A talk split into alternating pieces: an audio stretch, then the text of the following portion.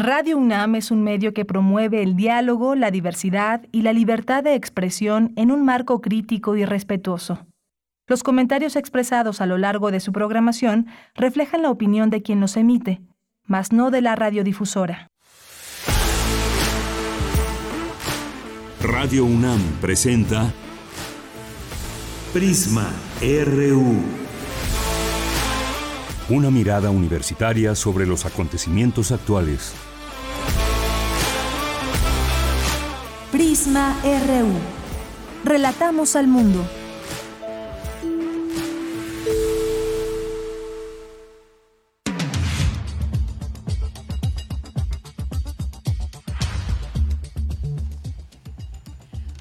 Hola, ¿qué tal? Muy buenas tardes, bienvenidas, bienvenidos, bienvenidas a Prisma RU. Gracias por sintonizarnos a través del 96.1 de FM y en línea en www.radio.unam.mx.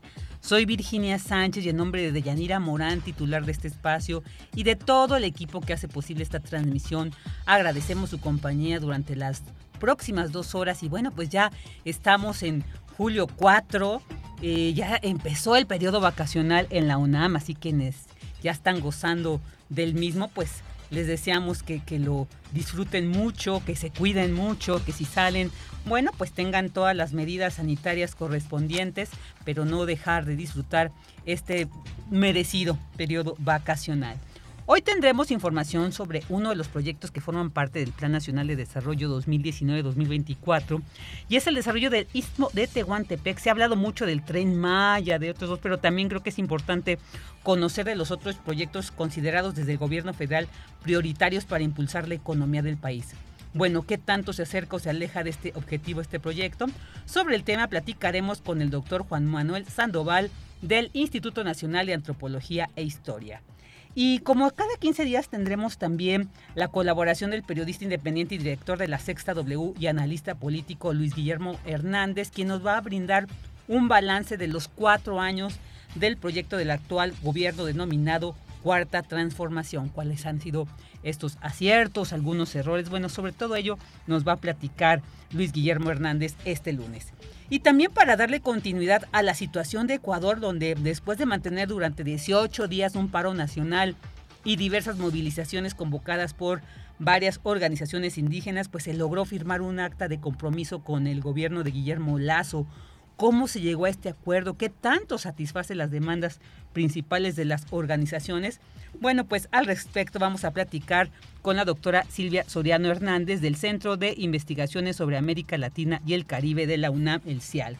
Y como todos los lunes tendremos la sección de nuestro querido Otto Cázares, Cartografía RU, que según me comentó, híjole, les va a encantar, como siempre, pero les va a encantar el tema de este lunes. Y en Cultura hoy tendremos una entrevista con la cantante, con la intérprete, la grandiosa Nina Galindo, quien nos va a platicar sobre dos importantes eventos que se van a llevar a cabo, uno donde va a participar ella con otras cantantes, pero otro también bien interesante porque viene la grabación de un disco en vivo. Así que vamos a platicar con Nina Galindo para que nos dé detalles sobre estos eventos. Así que quédese con nosotros de aquí hasta las 3 de la tarde en Prisma RU, donde relatamos al mundo.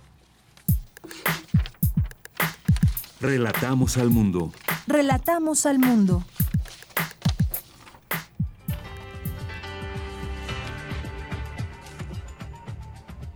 Una de la tarde con seis minutos y vámonos a nuestro resumen informativo en temas universitarios.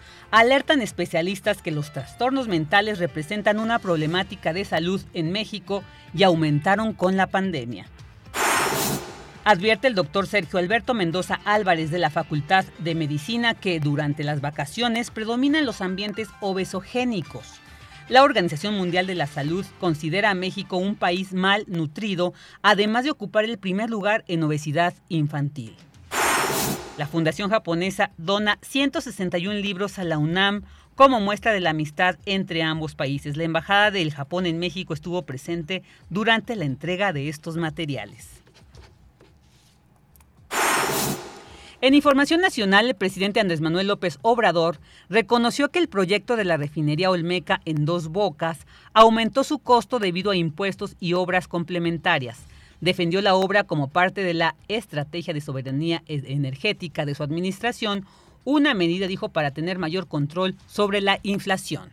Ahora, los que no dijeron nada cuando se engañó y se derrochó dinero son los que están molestos por lo de la refinería Olmeca. Y así, el tren Maya. Imagínense, estuve ahora el fin de semana. No son propietarios los que tienen el amparo, hay gente desconocida, claro, vinculada a estos grupos de poder, los mismos que presentaron los amparos para que no se hiciera el aeropuerto Felipe Ángeles. Y nos tienen parado, ya va para tres meses, con todo el gasto que esto significa, sin razón. Y qué casualidad que la destrucción es en donde están las inversiones más fuertes y los intereses económicos, en el tramo Cancún-Tulum. Además, el presidente conmemoró, a los, conmemoró los 25 años del Servicio de Administración Tributaria.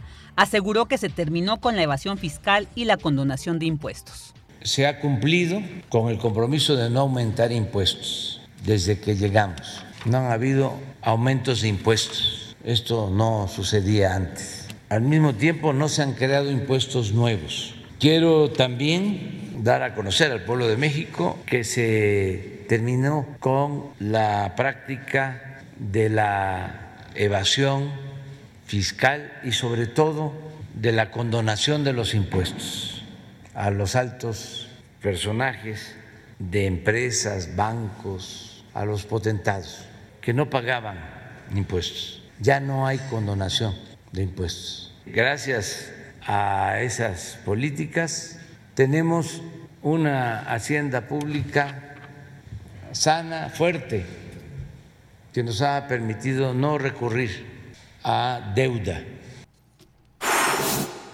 Por su parte, Raquel Buenrostro, jefa del Servicio de Administración Tributaria, informó que la recaudación fiscal aumentó 2.7% en el primer semestre de 2022. Consideramos que la misión de nuestra institución es crear un vínculo entre las contribuciones del pueblo de México y las acciones de gobierno que llevan al bienestar social de todas las mexicanas y los mexicanos. Definimos como objetivos principales aumentar la recaudación, bajar la evasión y la ilusión fiscal y combatir la corrupción. Y eso es lo que nos ha guiado durante estos años. También tratamos de actuar siempre con justicia tributaria, donde los grandes contribuyentes ya no se benefician por encima del pueblo. Ante estos tres primeros años se ha recaudado el 86% en la fiscalización de grandes contribuyentes comparado con todos los seis años de la administración anterior. Bueno, sí queremos ver qué está pasando también con las empresas de Salinas Pliego, ¿verdad? Ya tendremos ahí alguna entrevista sobre este tema. Debido a la alta demanda, la Secretaría de Salud de la Ciudad de México mantiene esta semana la vacunación contra la COVID-19 de niñas y niños que tengan 10 y 11 años cumplidos y en el Laboratorio Nacional de Vacunología y Virus Tropicales que el Consejo Nacional de Ciencia y Tecnología instaló en la Escuela Nacional de Ciencias Biológicas del Instituto Politécnico Nacional, analizarán virus como el chikungunya, SARS-CoV-2 o incluso virus que aún no han sido descubiertos. Escuchemos a la doctora Isabel Salazar Sánchez, investigadora del Politécnico Nacional. Ahora, los que no dijeron nada cuando vamos a seguir, eh, eh, a ver si encontramos ahorita el audio de Isabel. No, no está bueno. Ah, la jefa de gobierno de la Ciudad de México, Claudia Sheinbaum, presentó el informe Un Millón de Atenciones. Queremos que se conozca el gran trabajo que hace el Consejo Ciudadano de Seguridad y Justicia de la Ciudad de México. Esta institución se formó en el 2004, cuando el jefe de gobierno era el presidente de la República, Andrés Manuel López Obrador. Eh, continuó el Consejo Ciudadano y nosotros tomamos la decisión de fortalecerlo e impulsarlo. Es una institución que tiene diversos servicios, pero uno de sus servicios más importantes es un call center que problemas que tienen que ver con extorsión telefónica, problemas psicológicos, angustia, estrés, llamados de auxilio, apoyo jurídico, apoyo psicológico, maltrato animal, actividad delictiva, valor policial, pero en realidad quienes escuchan detrás de las llamadas de este call center tienen una capacitación tan grande que realmente permiten dar una orientación en cualquier tema que eh, requiera la ciudadanía. Esta mañana se registró un cortocircuito en la línea 2 del metro. Más de 500 pasajeros quedaron atrapados en el tren y fueron desalojados por elementos de protección civil. Antes del mediodía, el servicio en esta línea ya fue restablecido. Y en temas internacionales, China ordenó el confinamiento de 1.7 millones de personas en la provincia de Anhui, donde se reportaron hoy 300 nuevos casos de COVID-19. Y el director de la NASA, Bill Nelson, advirtió que China tiene intención de construir una base lunar en colaboración con Rusia, en lo que sería un primer paso para apoderarse de este satélite. Campus RU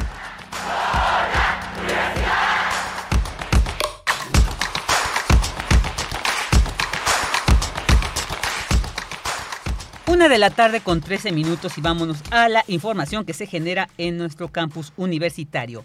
Estudian los trastornos mentales en la población mexicana. La información con mi compañera Dulce García. Adelante, Dulce, buenas tardes. Vicky, muy buenas tardes a ti al auditorio de Prisma RU. En todos los estratos sociales hay algún problema de salud mental. Y lo cierto es que la salud mental es importantísima para cualquier tipo de actividad Así lo señaló la doctora Claudia Arias, perito auxiliar de la lista de peritos de la Suprema Corte de Justicia de la Ciudad de México, al participar en el encuentro Reformas a la Ley General de Salud en materia de salud mental y adicciones, organizado por la Facultad de Derecho de la UNAM. Ahí la académica añadió que cuando una persona recibe violencia desde que es muy pequeña, su cerebro tendrá afectaciones cognitivas que no van a permitir Su cerebro tendrá afectaciones cognitivas que no van a permitir que esa persona se desarrolle de forma adecuada y que se tenga que y que por tanto se tenga que enfrentar a trastornos o problemas de violencia que conllevan a su vez otro que conllevan a su vez un trastorno más que es el antisocial de personalidad. La académica dijo que con la pandemia aumentó el índice de alcoholismo en México, a lo que se suma el estrés laboral, así como la situación económica complicada del país, motivos por los cuales los jóvenes se han enfrentado a un contexto agresivo, aislado, de rechazo y de enojo. Bueno, ahí tenemos un poco de, problemas con, con, la nota que nos dejó preparada Dulce García. Pero bueno, vámonos con esta otra que también nos preparó Michelle González sobre el acervo de la UNAM que recibió 161 libros gracias al programa Red, Red Japan de la Fundación Japonesa Nippon. Escuchémosla. Buenas tardes, Vicky. Como muestra de la amistad entre México y Japón, la Biblioteca Lothar Knaut del Programa Universitario de Estudios sobre Asia y África de la UNAM recibió la donación de 161 libros de la Fundación Nippon. Estos materiales se entregan como parte del programa Read Japan de dicha fundación, la cual tiene como meta promover la comprensión de Japón a través de la donación de libros relacionados con este país a universidades y bibliotecas de todo el mundo. Hasta julio de 2021, la Fundación Nippon ha otorgado libros a 1.130 instituciones en 138 países.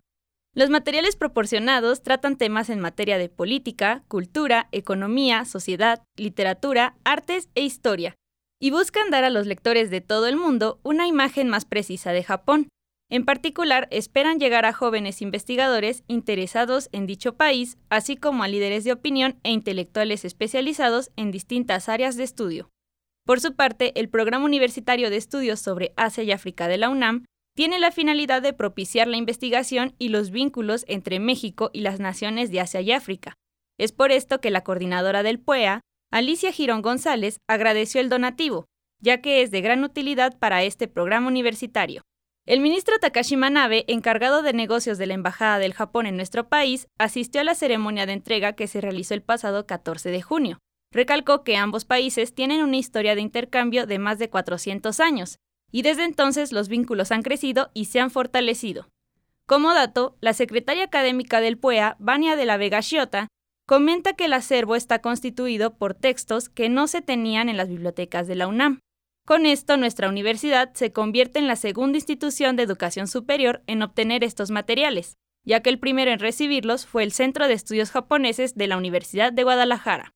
Por último, Daniel Villanueva, subdirector de planeación de la Dirección General de Bibliotecas y Servicios Digitales de Información de la UNAM, resaltó que este donativo enriquece no solo el acervo del PUEA, sino que todo el mundo tendrá acceso a estos libros y a conocer la riqueza y vastedad de la información disponible para los interesados en temas de Asia y Japón.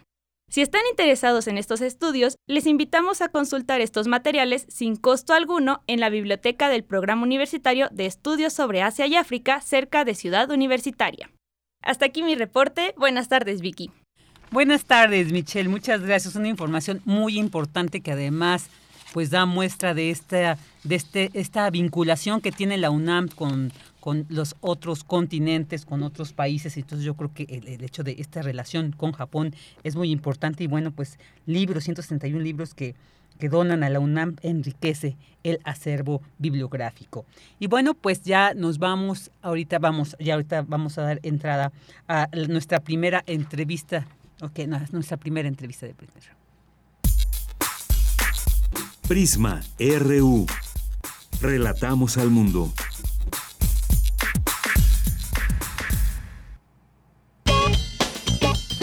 Porque tu opinión es importante, escríbenos al correo electrónico prisma.radiounam@gmail.com. Una de la tarde con 19 minutos y ya tenemos, ok, bueno, pues como daba eh, información al inicio, vamos a llevar una entrevista sobre pues uno de los proyectos que forman parte de este Plan Nacional de Desarrollo que presentó el presidente Andrés Manuel López Obrador y que se desarrollarían a lo largo de este sexenio. Y bueno, pues mucho se ha hablado, por supuesto, con toda la razón del tren Maya, pero también hay otros dos que forman parte de este plan nacional, como es el programa Zona Libre de la Frontera Norte y el desarrollo del Istmo de Tehuantepec. Sobre este último es que vamos a platicar ya se encuentra en la línea con nosotros el doctor Juan Manuel Sandoval, investigador del Instituto Nacional de Antropología e Historia y coordinador del Seminario Permanente Estudios Chicanos y de Fronteras. ¿Qué tal, doctor Sandoval? Muy buenas tardes y muchas gracias por estar aquí con nosotros en Prisma RU. Muy amable, muchas gracias, buenas tardes. Buenas tardes.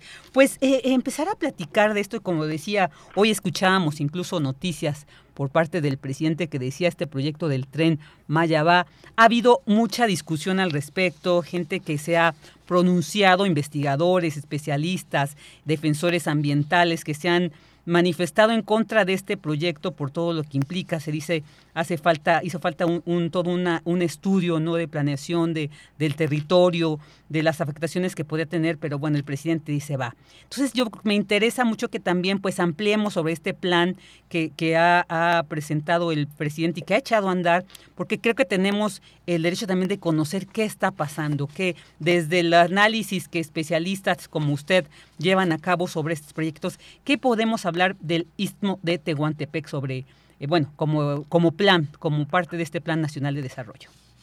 Bueno, pues el Istmo siempre ha estado en la mira de, todo, no solo en todos los gobiernos de, México, desde, hace siglos inclusive, sino de, los intereses de una gran cantidad de, pues de otros países y de otras economías no a nivel mundial.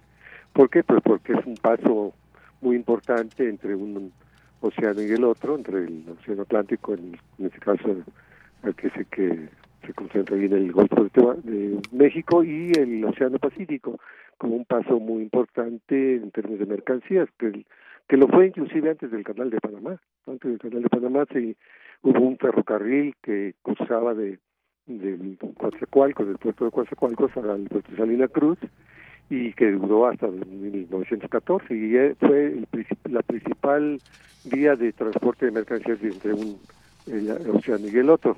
Una vez que se inaugura el canal de Panamá, pues este eh, proyecto se viene para abajo. ¿no? Entonces ha habido una gran cantidad de proyectos para, para incorporar esta región precisamente al proceso de integración regional global este, y sobre todo a partir de, eh, de principios de este siglo con el con el plan el Panamá y ahora con el eh, proyecto Mesoamérica. Entonces este proyecto de, de, gobierno este, pues es uno de los prioritarios, como se como se menciona en el Plan Nacional de Desarrollo, junto con el de la frontera norte que has mencionado y el del tren Maya, ¿no? Entonces este proyecto va en tener ese desarrollo del istmo con lo que le llaman el corredor interoceánico para instaurar ahí eh, o, avanzar un proyecto multimodal de transporte de mercancías que va en función de, la modernización del ferrocarril que, que aún existe este, entre ambos océanos, pero en su modernización y ampliación, una supercarretera y una gran cantidad de otros proyectos, entre ellos polos de desarrollo a lo largo del, de, este corredor. Ya se habla de 10 polos de desarrollo eh, industrial, Y, eh, aunque se le pone ahí por ahí el, un nombre medio raro de, que va a beneficiar a, las poblaciones, ¿no? este, como de, pues, se acostumbra ahora ya en este gobierno darle nombres raros a los a estos proyectos. Y por supuesto también un proyecto eh, de energético que ah, va a alimentar no solamente a este estas uh, zonas industriales sino que eh, corre a lo largo del istmo y que viene desde desde Texas por vía submarina con gas barato para entrar por Veracruz y bajar por la por istmo hasta Tehuantepec, hasta el hasta el Océano Pacífico y de ahí irse hacia Centroamérica. Entonces es un gran proyecto que pues se viene desarrollando ya, eh, así como lo dijo también el Tren Maya, pues también este proyecto ya va porque va, así se ha mencionado y se le ha otorgado hacia, a la Marina, así como se le otorgó al ejército el Tren Maya, pues ahora a la Marina el dominio de este corredor. ¿no? Entonces es uh, un proyecto importante, eh, pero que no es un proyecto excepcional. Tendríamos que analizar, y es lo que hemos estado haciendo, qué es lo que está detrás de este proyecto y de los otros proyectos mencionados. Claro, y, es importante esto que señala doctor de que además es un análisis que no solamente se ha hecho de ahorita, a partir de esta nueva administración que se establece este plan nacional, porque como bien diste también, pues antes tenía otro nombre que era el Plan Puebla-Panamá, entonces, se ha venido haciendo una investigación y, bueno, yo creo que resaltar la importancia de esto de que no es como algunas veces se piensa, es que solamente son eh, eh, investigaciones y son decires para eh, debilitar el proyecto del presidente, para, no sé, son parte de, estas, de estos grupos de oposición. Yo creo que, pues aquí resaltar que es un trabajo de investigación que no es nuevo, que se viene haciendo en estas zonas y que de ahí también por ello la importancia de atender lo que se ha encontrado precisamente en esta investigación y en el análisis de la aplicación de estos proyectos. Y bueno, aquí sí quisiera preguntarle eh, cómo se relaciona con los otros dos proyectos para tener como una claridad, eh, un poco más de claridad. En, en, una corta entrevista no podemos brindar todos los elementos para tener una claridad total, pero sí aproximarnos un poco más a esta, a esta, a tener un poco claro cómo, está, eh, eh, cómo están interconectados estos tres proyectos del Tren Maya del Istmo de Tehuantepec y del programa Zona Libre de la Frontera Norte, que nos pudiera mencionar algo al respecto, doctor. Sí, claro que sí. Mira, ese es un, el proyecto que nosotros llevamos a cabo, es un proyecto colectivo de un grupo de trabajo de, del Consejo Latinoamericano de Ciencias Sociales, eh, en el cual somos más de 220 investigadores de 17 países y que estamos llevando a cabo, en, sobre todo a nivel continental, pues el análisis de, de qué ocurre con este tipo de proyectos. se habla de esos tres proyectos, por supuesto, en México, pero existen a lo largo del continente y de todo el mundo una gran cantidad de proyectos muy parecidos. ¿no? Esto obedece al desarrollo de la fase actual del capitalismo, el capitalismo llamado global, que desde los 80 y sobre todo desde la década de los 90 se ha venido expandiendo a nivel global, no solo en términos extensivos, sino intensivos esto es decir, en las eh, áreas económicas y otros que en las cuales no había penetrado completamente el capital, como educación, salud, etcétera, etcétera. Pero esta fase que sobre todo que se empieza a impulsar desde principios de la década del 2000 y eh, con un otro impulso mayor eh, a partir de la crisis del 2008-2009, ¿verdad? está en función precisamente de avanzar esa expansión en lo que nosotros hemos denominado, junto con el doctor William Robinson de California, que es miembro de nuestro grupo de trabajo, los espacios globales para la expansión del capital transnacional en el continente americano. Estos espacios se están generando en todo el mundo, pero en particular en, el continente nosotros hemos detectado seis, en, dos de ellos abarcan un, una buena parte del territorio mexicano, que es la frontera México-Estados Unidos, por eso ahí se concentra pues ahora ese proyecto de, para permitir precisamente el, el, avance de esta nueva, ola de expansión y el otro se concentra en lo que se llama el proyecto Mesoamérica, es decir, en la, región que va del sur-sureste de México hasta Colombia, incluyendo la República Dominicana. Ahí hemos detectado dentro de estos grandes eh, espacios eh, varias zonas o varias regiones o espacios que mediante ajustes eh, espaciales, diríamos que se le han determinado, eh, lo que le llamamos nosotros zonas específicas de intensa acumulación. Es decir, el capital se va a expandir en esos espacios globales, pero sobre todo en esas regiones donde va a lograr grandes ganancias, ¿no? como es el corredor interoceánico, como es la península de Yucatán, como a través del Tren Maya lo va a lograr, y, eh, y otras más que hemos estado estudiando, como el corredor entre Puebla, Puebla Tlaxcala, Tehuacán, y el corredor que va de Coatzacoalcos a Puerto eh, Chiapas. Pero esos dos esos dos zonas específicas de la acumulación de la península de Yucatán y el, Istmo se son claves para precisamente esa gran expansión del capital que está buscando como acumular de una manera intensiva. Y para eso se requiere una gran cantidad de infraestructura que los gobiernos, no solamente el de López Obrador, sino todos los anteriores, y los que vendrán tienen que impulsar, ¿no? Como son los la infraestructura física, ¿no? Vemos cómo estas zonas pues, requieren de tres niveles de, de, infraestructura. La primera es una infraestructura jurídica, es decir, mediante acuerdos de libre comercio, decretos, leyes, etcétera, etcétera, se establecen los mecanismos para asegurar el capital su eh, presencia y, y, sus ganancias.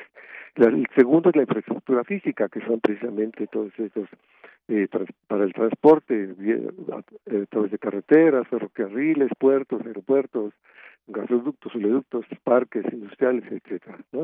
Y la tercera es la infraestructura de seguridad, es decir, le da seguridad al capital para que pueda ahí instalarse y acumular. Y esta seguridad se da en función de una securitización y militarización como lo estamos viendo de manera importante.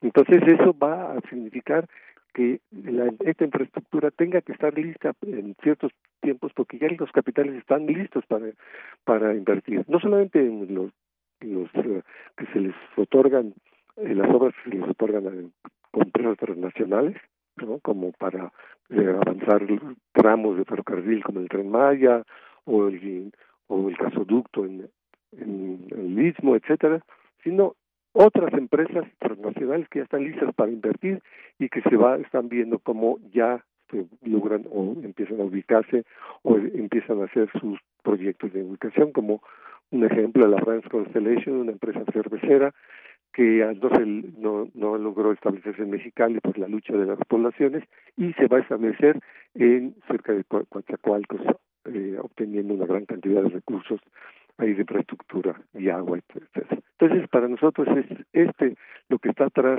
de esos planes, de esos proyectos, ¿no? que no, no es el no es el desarrollo eh, de la región para el beneficio de las comunidades, eso lo estamos viendo, hemos hecho mucha investigación ya ahí y hay una gran cantidad de resistencia precisamente porque a lo largo de las muchas décadas tales proyectos no han beneficiado a las poblaciones como los parques eólicos, por ejemplo. Entonces para nosotros estas zonas también se convierten en zonas específicas de intensa conflictividad social. Hay grandes luchas, movimientos de resistencia que se están dando como ahorita, por ejemplo, en este giros de Puente Madera, ahí en el municipio de San Blas en, en el Istmo, en, el sur sur que están eh, bloqueando, que han bloqueado las, la carretera para evitar la entrada de maquinaria ya es el parque industrial. Hay las luchas muy importantes, fuertes, que inclusive están siendo ya reprimidas ¿no? por la Guardia Nacional, paramilitares, etcétera. Entonces lo que está detrás de esto son los grandes intereses de las grandes empresas transnacionales, de los grandes capitales transnacionales, incluyendo empresarios mexicanos que ya se han transnacionalizado, el GLIM y otros más. Entonces realmente lo que hace López Obrador es solamente una parte de lo que le corresponde al gobierno mexicano a lo largo de estos diferentes presidentes de ir avanzando esas obras de infraestructura y de esos planes de supuesto desarrollo que en realidad el desarrollo es para los grandes capitales. Ese sería en general nuestra perspectiva. La vinculación con el norte, por supuesto, es a través de otras zonas específicas de intensa acumulación, de la, eh, una gran cantidad de insumos energéticos y otros más que se van al, al norte, a la frontera que también hemos estudiado, cuya especificidad es la acumulación militarizada, ¿no? que podríamos hablar de ella en otro momento. Sí, claro, e, esto es un tema muy importante porque ahorita lo que nos ha compartido, híjoles, es demasiado complejo, por eso considero que a veces es un poco, eh, pues, prematuro dar opiniones sobre estos temas así que nos debe por la afinidad o no que tengamos con un proyecto, creo que vale reflexionar más, tener esta información, porque bueno, pues son proyectos que como bien comenta, y, me llama mucho la atención de estas zonas eh, específicas de intensa acumulación, donde usted también dice, se da una acumulación no solo económica, sino también acumulación de conflictos sociales, ¿no? O sea, cómo siempre va de la mano esta, eh, cuando hay un conflicto social es porque ahí hay algo que se está es como una olla express, ¿no? Que se están acumulando tantas cosas, entonces que hay que atender ante el mínimo, eh, eh, ante la mínima expresión social de descontento o, que quieran detener estos proyectos, o sea, ir más allá de, que si son grupos eh, contrarios al, al, gobierno en turno, sino más bien qué están diciendo, qué están expresando, porque además, pues son quienes están viviendo directamente eh, eh, los resultados de estos proyectos, para bien o para mal, ¿no? Porque también hay gente que se, se manifiesta a favor, ¿no? Eso es imposible de negar, pero siempre hay que atender estas cosas y bueno, pues eh, eh, mencionar, Juan Manuel, que este tienes, eh, además de un vasto trabajo de investigación que, que han presentado, y no solamente también a, través de ciertos grupos académicos, también pues con este el Seminario Permanente de Estudios Chicanos y de Frontera, pero este, este, este texto de el espacio global para la expansión del capital transnacional y las zonas específicas de intensa acumulación del proyecto Mesoamérica, los casos del Istmo de Tehuantepec y la península de Yucatán, que fue el que me atrajo mucho para pues y, que nos pudieras compartir el día de hoy, forma parte de todo un, una pues eh, digamos compilación, compilación de, de, grandes textos también de análisis que refuerzan pues esta idea de cómo se titula el libro Una geopolítica crítica, debate sobre el espacio, las escalas y el desarrollo desigual. Que nos pudieras platicar un poquito de este libro y bueno, pues también sin dejar ¿no? de estar tocando este tema que hoy nos has compartido. Bueno, el libro, pues como su título lo dices, uh, está compuesta de una gran cantidad de análisis de diferentes eh, perspectivas, pero el eje central es precisamente ese, el aspecto del desarrollo geográfico desigual, que es precisamente uno de los eh, aspectos eh, teóricos que ha desarrollado David Harvey y Neil Smith, basándose precisamente en otros elementos que se han desarrollado históricamente desde el visiones políticas, del mismo Trotsky, por ejemplo, que hablaba de desarrollo geográfico, desarrollo eh, desigual y combinado, y aquí se retoma la cuestión del lo geográfico. Entonces, aquí la cuestión es, ¿qué significa ese desarrollo desigual? Pues en función precisamente de dónde se puede avanzar, dónde puede el capital situarse, localizarse para obtener grandes ganancias, ¿no? Y va a impulsar aquellas regiones pues, donde pueda pueda establecerse, eh, ya sea explotando los recursos o a través de la infraestructura que se localiza ahí, establecer sus eh, industrias manufactureras y otras más, o el comercio eh, de un lado a otro. Entonces ahí es donde se impulsa presente ese famoso desarrollo que va a significar una desigualdad en, relación a otros espacios, pero también de desigualdad en función de las poblaciones. Mientras más avanza el capital, más desigualdad existe en el, en el mundo. Lo estamos viendo ahora, ¿no? Cada vez hay una mayor desigualdad por el avance de esta fase del capitalismo global en función de los más ricos y los más pobres. ¿no? El noventa y tantos por ciento de la población es está es la que tiene el 1%, cuando mucho, de la riqueza del mundo, mientras que el 5%, el 1% tiene todo el resto. ¿no? Entonces hay una gran desigualdad que se puede ver ahora, por ejemplo, con la, la pandemia, ¿no? Como las grandes empresas farmacéuticas, eh, de comunicación, etcétera, lo, incrementaron sus ganancias de manera terrible y las grandes poblaciones empobrecieron. Entonces ese desarrollo desigual no es solamente en función de la geografía del espacio geográfico, sino de las poblaciones que establecen este mecanismo de resistencia y de lucha en contra de su expoliación de sus recursos y de sus territorios. Muy, sí, muy bien, pues muy interesante. Este, además, esta obra fue apoyada por el programa de la Dirección General de Asuntos del Personal Académico, la de JAPA, de la UNAM. Entonces, pues ahí los invitamos a que, a que lo consulten. ¿Dónde se puede consultar el libro completo, Juan Manuel? Eh, pues eh, nosotros nos hicieron llegar, yo no estoy en la UNAM, soy investigador del Instituto Nacional de Antropología e Historia, no sé, eh, David Ibarra nos invitó a participar en él, no sé dónde se pueda consultar, nos hizo llegar el libro eh, electrónico. Ah, ok. Este, y este, no, no, no, sé. ok, pero con que le busquen así una geopolítica crítica, debate sobre el espacio, las escalas y el desarrollo desigual.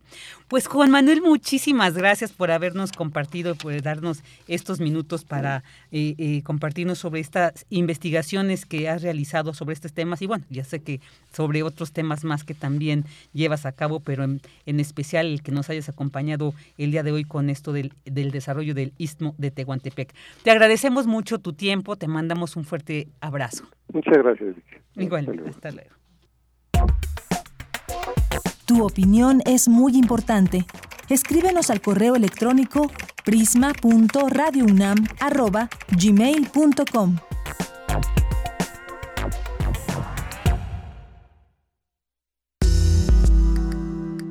Colaboradores RU.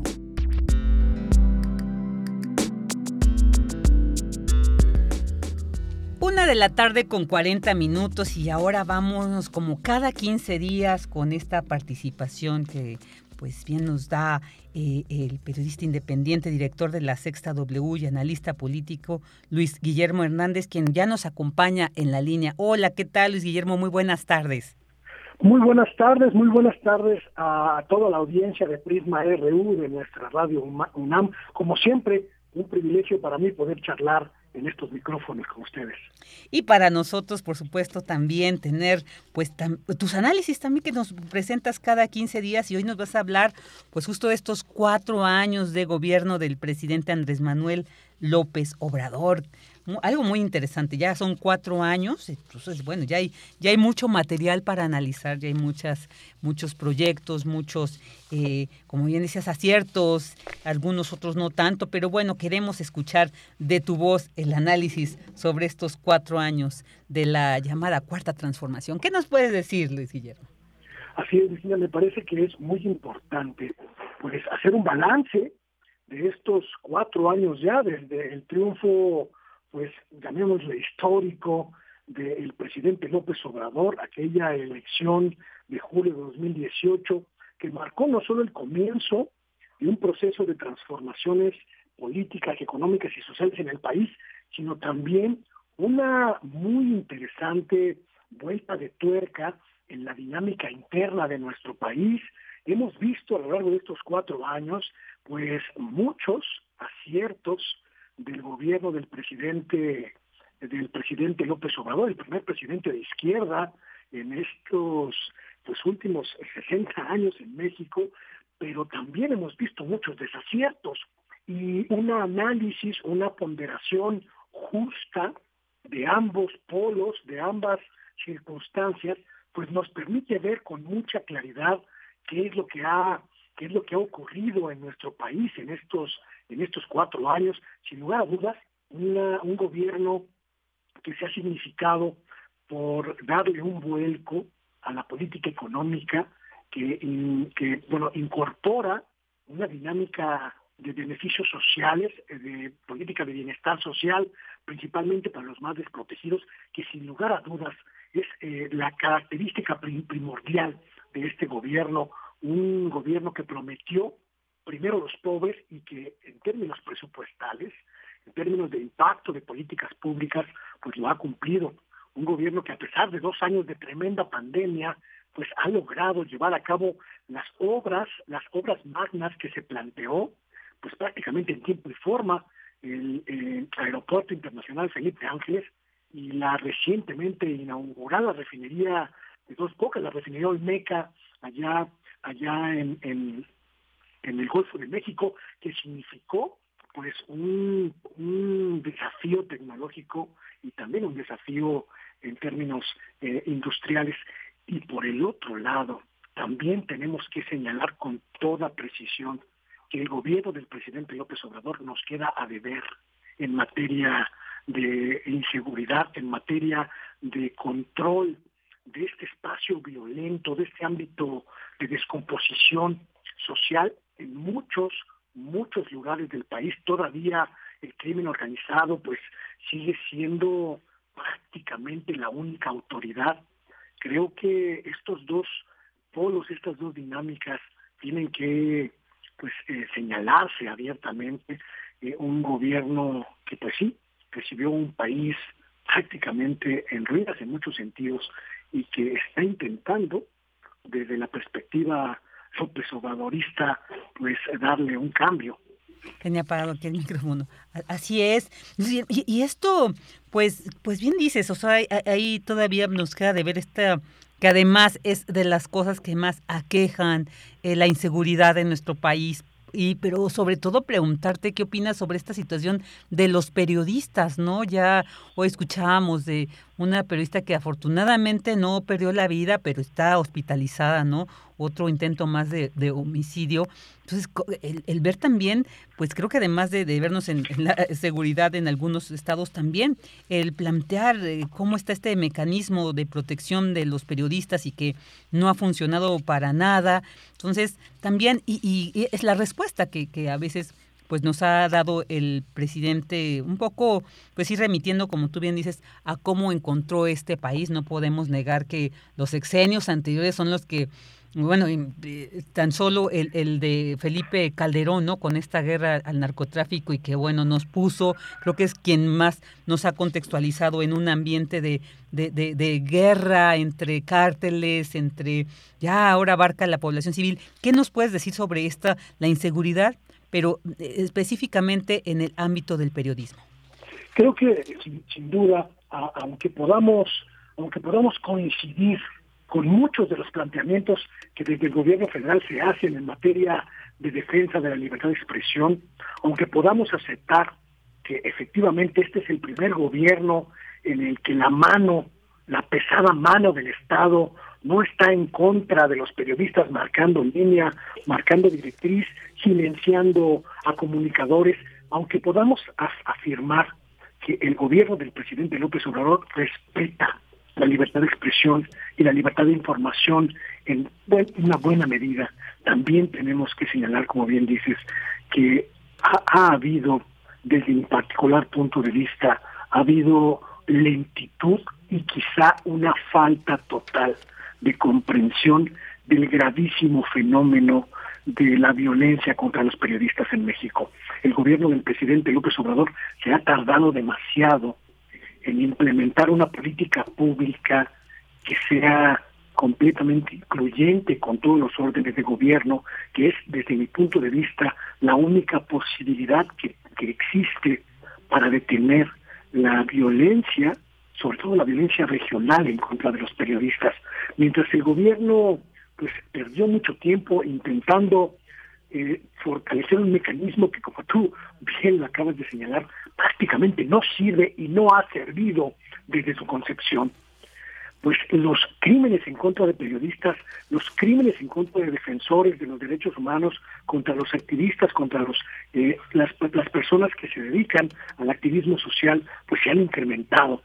Hemos visto pues prácticamente un marasmo, una, una especie de pasmo en el gobierno federal que no se atrevía a darle un cambio radical a esta política pues prácticamente reactiva para detener los eh, crímenes contra periodistas. Y estamos viendo apenas, cuando ya estamos casi por llegar al cuarto año de gobierno, que ya la Secretaría de Gobernación, que ya se plantean por primera vez una nueva ley en la que se incluya la responsabilidad, la corresponsabilidad de los órdenes estatales y municipales y me parece que se perdió demasiado tiempo. Lo dije en algún momento en este espacio con la estimada Deyanira Morán, el gobierno del presidente López Obrador no se puede dar el lujo de ninguna manera de superar la cifra negra de crímenes que se cometieron en los sexenios de Felipe Calderón o de Enrique Peña Nieto. Y creo yo que la respuesta ha sido tardía, ha sido lenta, pero sobre todo ha sido poco estructurada. Ojalá, ojalá esta, esta, estos mecanismos que se están ya trabajando en, la Secretaría de Gobernación, en el gobierno federal, pues se agilicen y logren crear una nueva dimensión de lucha contra este fenómeno que, como tú bien dices, es quizá una de las eh, de las eh, agendas pendientes más graves del gobierno del presidente López Obrador. Así es, así es, Luis Guillermo. Y también eh, mencionabas a un punto muy importante, pues eh, el factor económico que estamos viviendo, donde, bueno, como bien decías, eh, eh, no saliendo aún del todo, pero sí hemos atravesado una situación muy fuerte, severa con la pandemia de COVID-19, ¿no? Que detuvo todas las actividades de todo tipo, ¿no? Paralizó y bueno, pues por ende la, económica y, bueno, también la, que se ha señalado mucho la, la guerra, este conflicto eh, Rusia-Ucrania, pero también se ha señalado, digo, yo no, no lo puedo aseverar si no mi conocimiento no da para eso, para asegurarlo, no, pero sí me gustaría conocer tu opinión sobre las medidas estas de, la inflación, ¿no? O sea, ha dicho quien dicen, es una decisión no muy acertada porque finalmente a quien ven, menos beneficia es pues al sector popular que es sobre quien más recae no una crisis económica. ¿Qué nos puedes decir eh, sobre eh, este elemento? Eh, ¿Cómo ha sido, cómo consideras que ha sido el, el papel, el desempeño del gobierno de la Cuarta Transformación?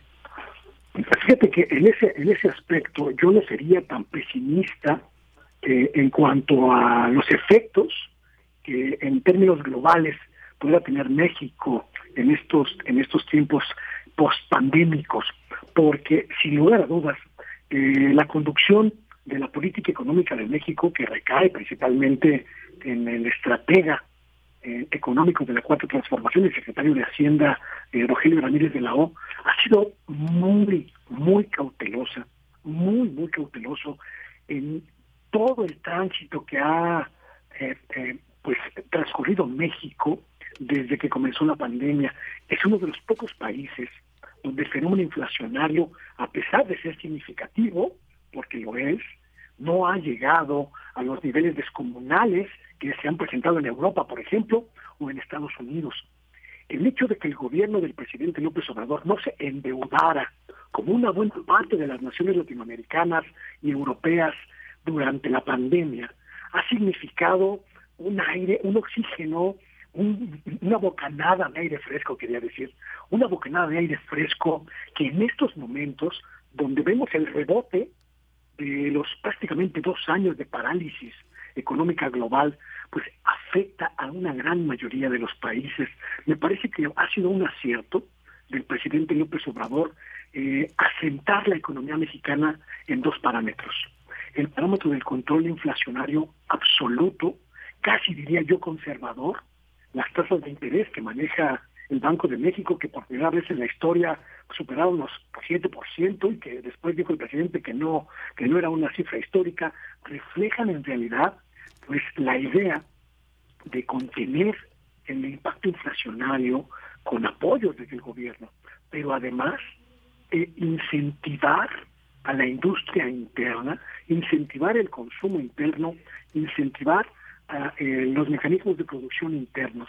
Ha significado, pues no solo que muchas empresas pequeñas y medianas sobrevivieran a esta catástrofe pandémica, sino que prácticamente toda la industria nacional pues se mantuvo por lo menos a flote en estas circunstancias. Si lo comparamos eh, con lo que ocurrió en el resto de América Latina, si lo comparamos con lo que ocurrió en Asia, me parece que la razón le asistió al presidente López Obrador. Más valía pertrecharse para, para la tormenta que especular con préstamos y con apuestas de alto nivel.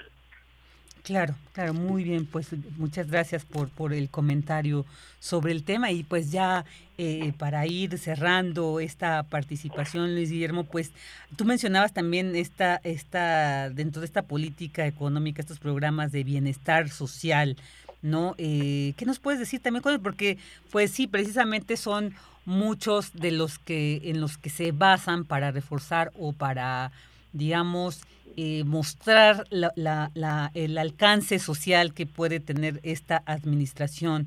Eh, ¿Qué nos puedes decir sobre estos programas y su alcance, eh, Luis Guillermo? Me parece que los dos, los dos grandes desafíos que tenía el presidente al inicio de su sexenio, que eran además los dos grandes ofrecimientos de su política, de, su, de su campaña política, pues eran, uno, darle un vuelco a la economía mexicana en términos presupuestales de la economía neoliberal que privilegiaba el gasto, el gasto principalmente en estructuras de gobierno y en espacios en espacios eh, de gasto burocrático.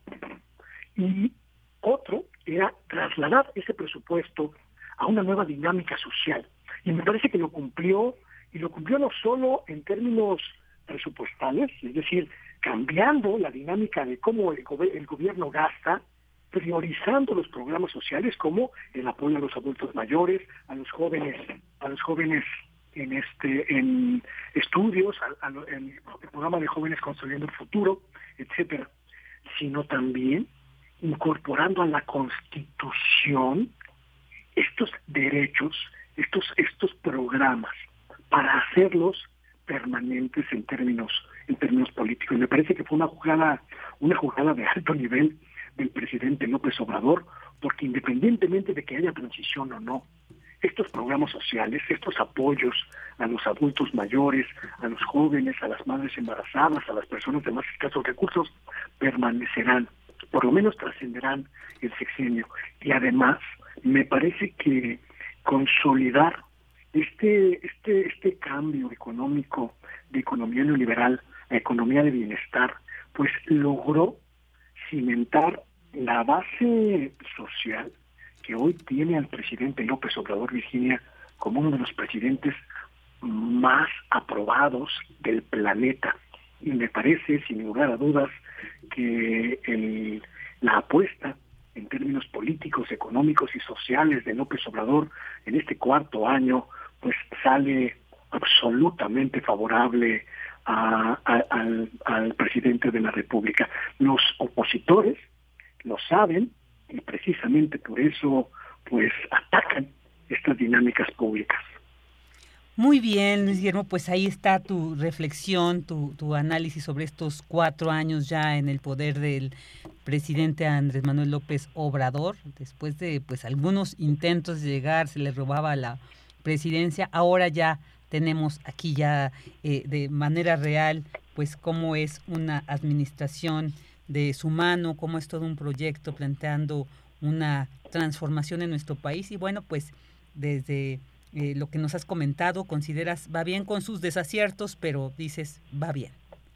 Pues me parece que en el, en el balance general no se le puede poner un 10 a esta administración, por supuesto que no, no habría posibilidad, hay muchos pendientes todavía pero sí creo que eh, al menos al cuarto año de gobierno el presidente López Obrador se saca una calificación aprobatoria que por supuesto pone de relieve que esta transición, esta transformación al menos está cumpliendo una buena parte de lo que prometió y eso es muy importante de señalar. Así es, así es. Pues muchísimas gracias, Luis Guillermo Hernández, por haber estado, me tocó hoy escucharte. Ya la siguiente estará eh, nuestra querida Adella aquí en estos micrófonos, pero bueno, pues mientras tanto me corresponde agradecerte tu opinión y como siempre en este espacio informativo. Muchísimas gracias, Virginia. El, agradecimiento es mío para los micrófonos de, de Prisma RU, como siempre un placer y un privilegio que podamos conversar en este espacio. Un saludo y muy buenas tardes. Buenas tardes, Luis Guillermo Hernández, periodista independiente, director de la Sexta W y analista político. Y bueno, pues ahora ya casi nos acercamos al final de esta primera hora. Quiero mencionarles algunas retransmisiones que se va a dar en el espacio de intersecciones de estos conciertos en vivo que pues llevan se llevan a cabo en la sala Julián Carrillo en los últimos espacios. Bueno, pues se tuvo también que hacer una modificación y no eran eh, en, vivo, pero bueno, ya eh, eh, con este restablecimiento de actividades, algunos al parecer ya, entonces, bueno, se van a retransmitir el de Melissa Castellanos y Monstruos del Mañana, se transmitió en, en marzo. También el, esto va a ser del, de los días, ¿verdad? El día primero, bueno, este ya pasó, este ya pasó porque fue el viernes exacto. Es a partir del 8 que les tengo que compartir. Es un día vi 43 atardeceres. El día 15 se va a retransmitir eh, la presentación de Shiranda. El día 22 el de Roberto Verástegui y Sly Five Avenue. Y el 29 van a poder escuchar nuevamente a Rider Negro. Así que pues los invitamos para que sigan en estas en estos eh, retransmisiones, viernes de julio a las 9 horas. Así que no se lo pierdan en el 96.1 de FM y en www.radio.unam. Ya nos acercamos al fin de esta primera hora, así que los invitamos a que nos sigan acompañando y nos vamos a un corte. Prisma RU. Relatamos al mundo.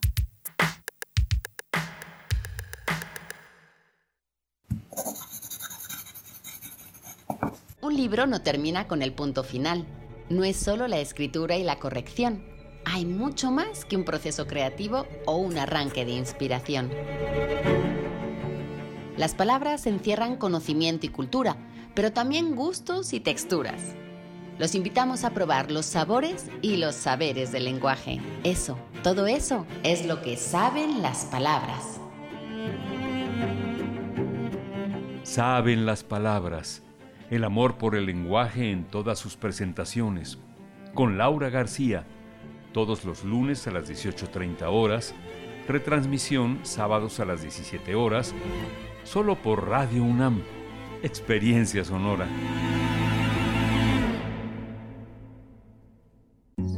Tienen en común la poblana Leticia y el queretano Giovanni? Que se cambiaron de domicilio y van a ir a actualizar su INE. Si tú también te cambiaste de casa, avísale al INE, actualiza tu domicilio y sé parte de quienes toman las decisiones en tu nueva comunidad. Haz tu cita en INETEL 800 433 2000 o en INE.mx. Podemos pensar de forma distinta, pero tenemos algo que nos une, nuestro INE. INE nos une. Los alimentos naturales ya se vieron ganadores. Los del Atlético Chatarra son pura mala vibra. Este partido se pone chatarra. Intentan doblar a los del Club del Antojo a fuerza de ingredientes malignos. Los alimentos saludables son nuestros héroes salvadores. Recuerda revisar el etiquetado, haz ejercicio todos los días y disfruta de gran salud. Come como nosotras y ponte saludable. Pura vitamina. La ciencia que somos. La ciencia que somos. Iberoamérica al aire. Descubre la ciencia que está presente en tu día a día a través de cápsulas, reportajes, entrevistas y reportes en vivo. Viernes de 10 a 11 horas por el 96.1 FM. La ciencia que somos. Iberoamérica al aire. Una coproducción de Radio UNAM y las direcciones de divulgación de la ciencia y de las humanidades. Entre acciones y reacciones, seguimos luchando contra el cambio climático y la destrucción del ambiente. Habitare. Agenda Ambiental Inaplazable. Todos los lunes a las 16 horas por el 96.1 de FM después del corte informativo. El cambio es bueno, pero el cambio de conciencia es fundamental. Radio UNAM, experiencia sonora.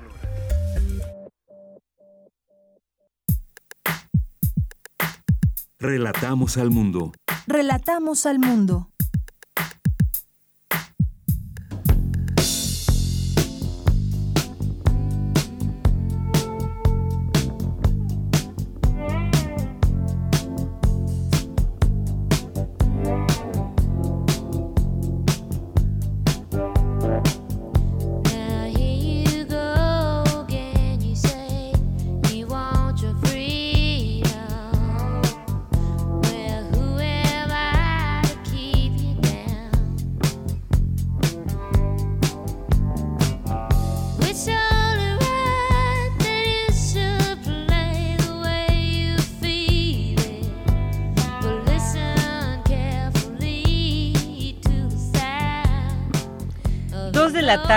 Con tres minutos, ya estamos iniciando esta segunda hora de Prisma RU estamos escuchando de fondo la canción de Dreams con Fleetwood Mac, porque un día como hoy, pero de 1948, nació Jeremy Cedric Spencer, músico y compositor inglés y pues conocido sobre todo por ser uno de los dos guitarristas fundadores de esta banda de rock Fleetwood Mac.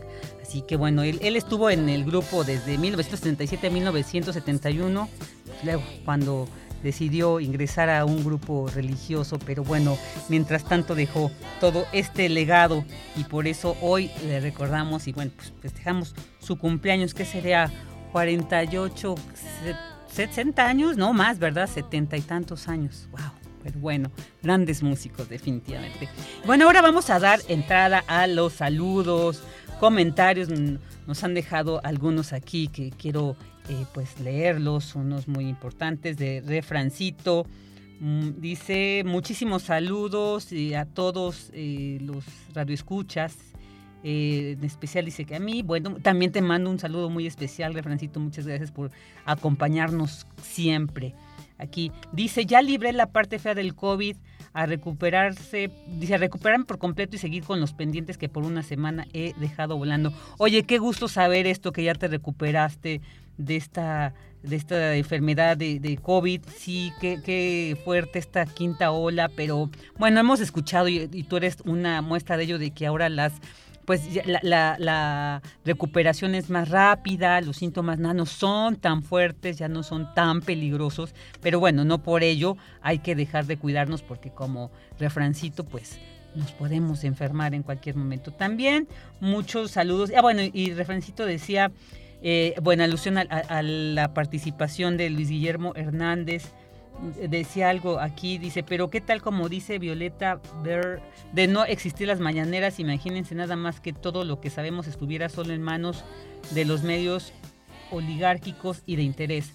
Lo más importante para mí es que no hay más deuda excepto esas que son heredadas y de esas no se acuerdan. Este es el comentario de Refrancito. También muchos saludos y abrazos al siempre aquí nos deja opiniones muy interesantes de las entrevistas que vamos llevando a cabo y es Jorge Morán Guzmán dice para la mayoría del pueblo, digamos el 70%, ¿cuál es el resultado concreto del balance de cuatro años de gobierno? Sería muy importante saber, porque yo creo que ahora sí que según como nos va en la feria es como opinamos, entonces también tendríamos que ver pues cómo pensamos todos, ¿no? Como qué análisis, qué balance, pero bueno, sería un ejercicio muy difícil.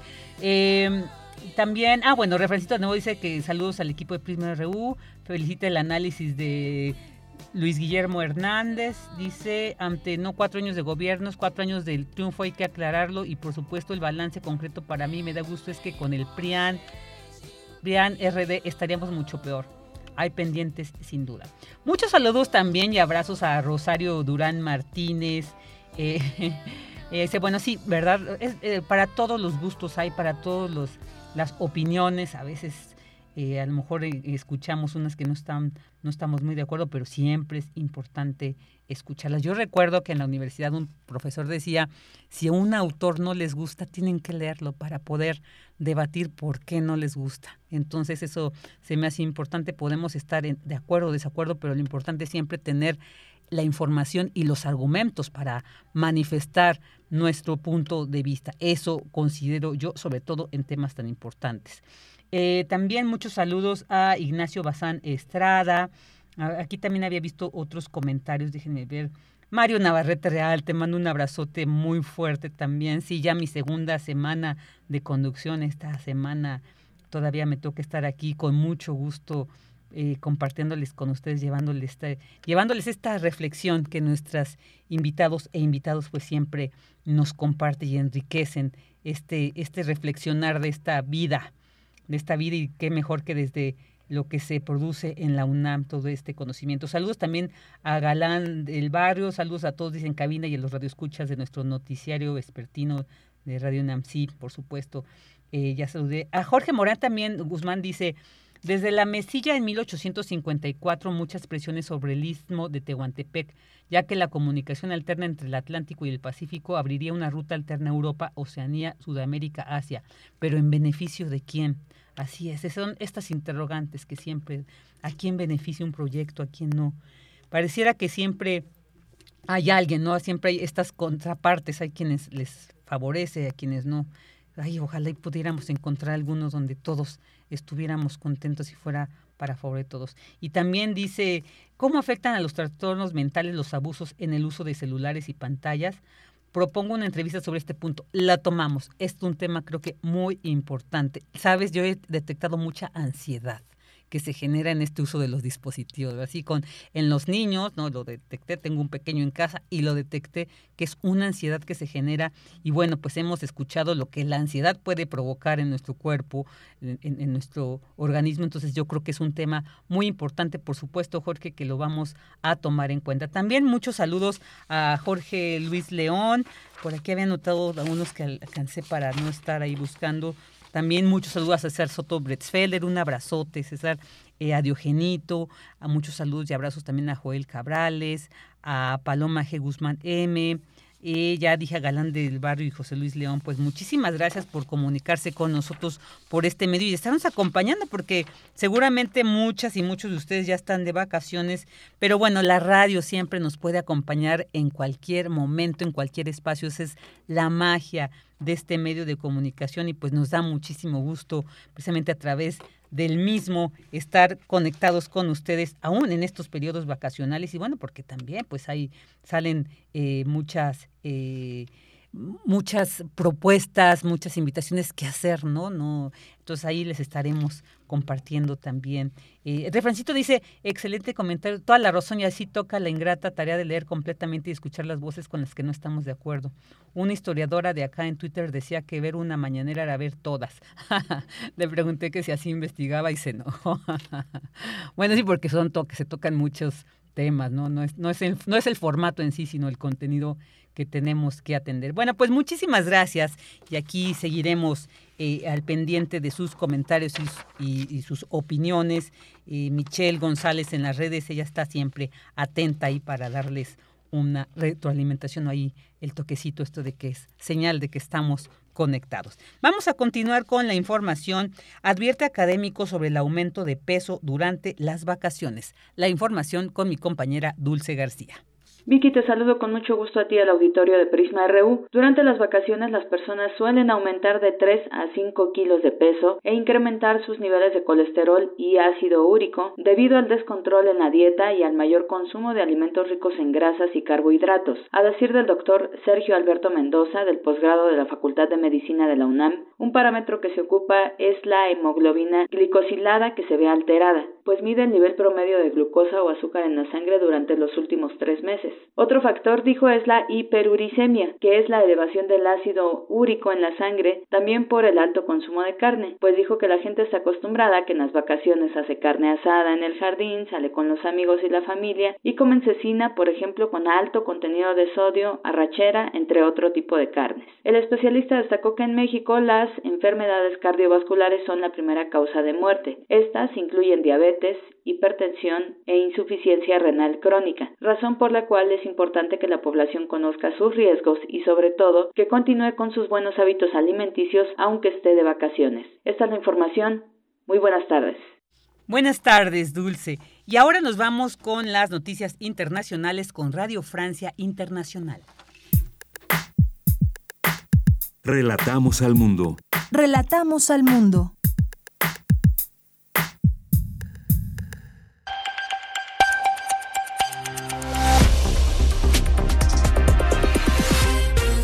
Están escuchando Radio Francia Internacional, emisiones en español para América Latina. Rafael Morán les habla al micrófono. Iniciamos con un flash informativo, una vuelta al mundo en tres minutos. Noticias.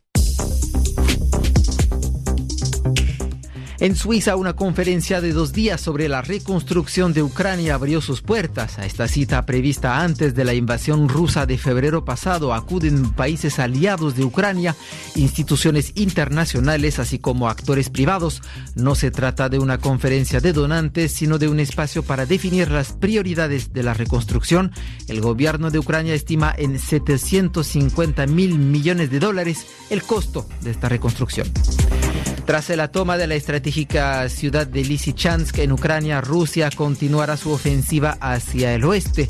Rusia controla casi toda la región rusófona de Luhansk, que conquistó con el apoyo de fuerzas separatistas prorrusas. El presidente ruso Vladimir Putin llamó hoy a seguir con los planes de la invasión. Las unidades militares, incluido el grupo del este y el grupo del oeste, deben llevar a cabo su misión según los planes aprobados. Espero que en sus sectores todo se pase correctamente, como fue el caso en Lugansk.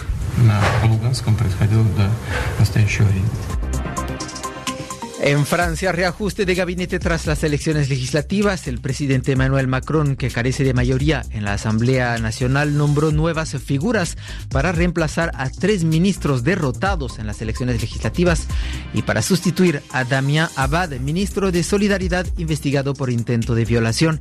El gabinete francés se compone ahora de 21 hombres y 21 mujeres. En Dinamarca, el sospechoso del tiroteo que dejó tres muertos y cuatro heridos graves ayer en un centro comercial de la capital fue detenido en una unidad psiquiátrica. Según la policía, que descarta cualquier acto terrorista, el sospechoso tenía antecedentes psiquiátricos. Y ante los rumores de una inminente renuncia por problemas de salud, el Papa Francisco desmintió tal eventualidad. Nunca se me ha pasado por la cabeza, dijo el pontífice. En las últimas semanas, un dolor en la rodilla derecha le obligó a posponer un viaje a África.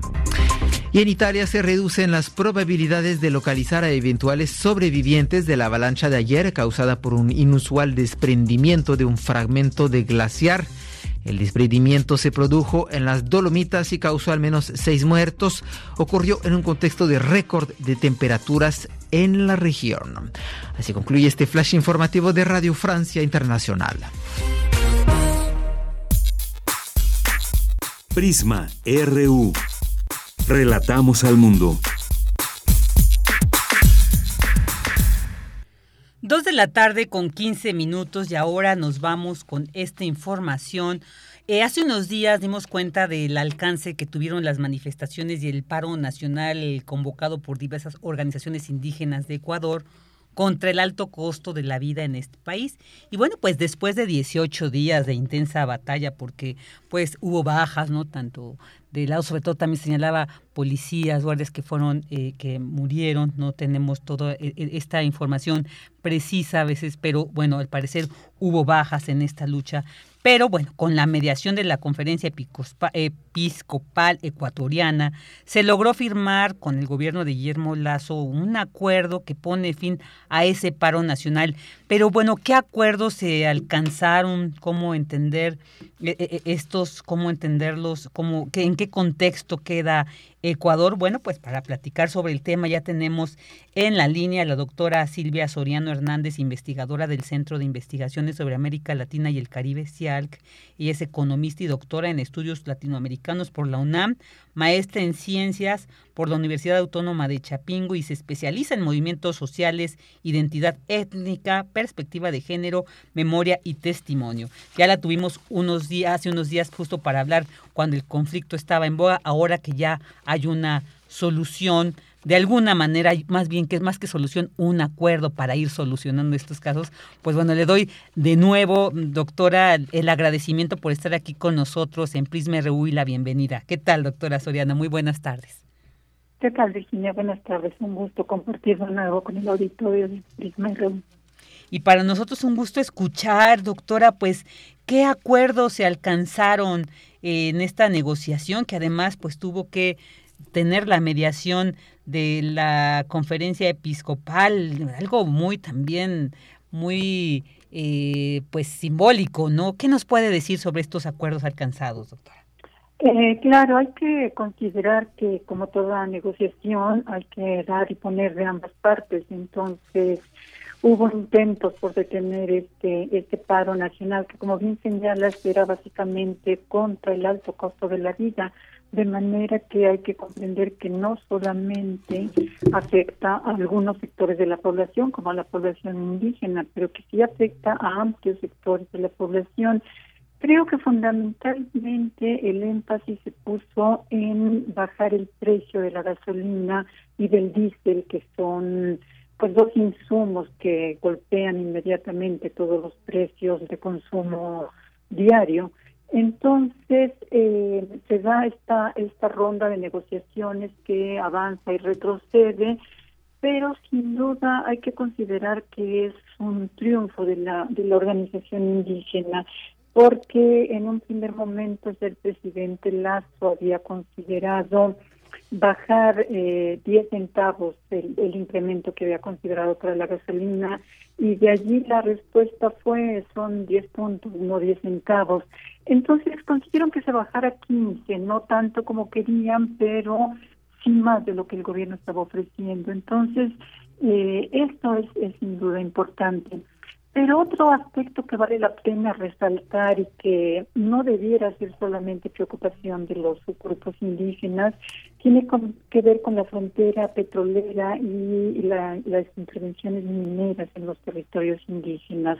Se logró también que no se avanzara en este, en este sentido, que ya hubiera lo que realmente es una consulta libre e informada que por lo regular suele manipularse bastante esta, esta consulta, este tipo de consultas, pero sí se logró que ya no se eh, ampliara más la explotación petrolera en territorios indígenas y asimismo que se tuviera esta catástrofe ecológica que también implica la minería a gran escala.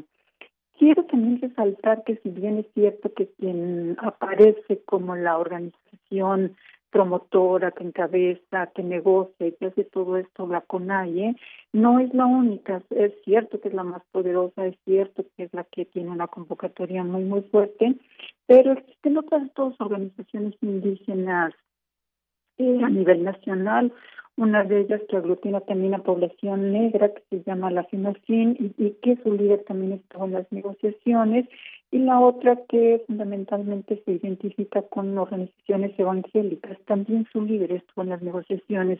Entonces, fundamentalmente de la parte indígena fueron tres, tres líderes los que los que negociaron y también es de resaltarse que la decisión no la toman ellos en lo individual, sino que, y por eso la exigencia también de, de tener el estado de excepción, es que había que consultar a las dirigencias eh, locales para poder saber qué opinaban las bases y en ese sentido eh, dar la respuesta o la contrapropuesta al, al Estado.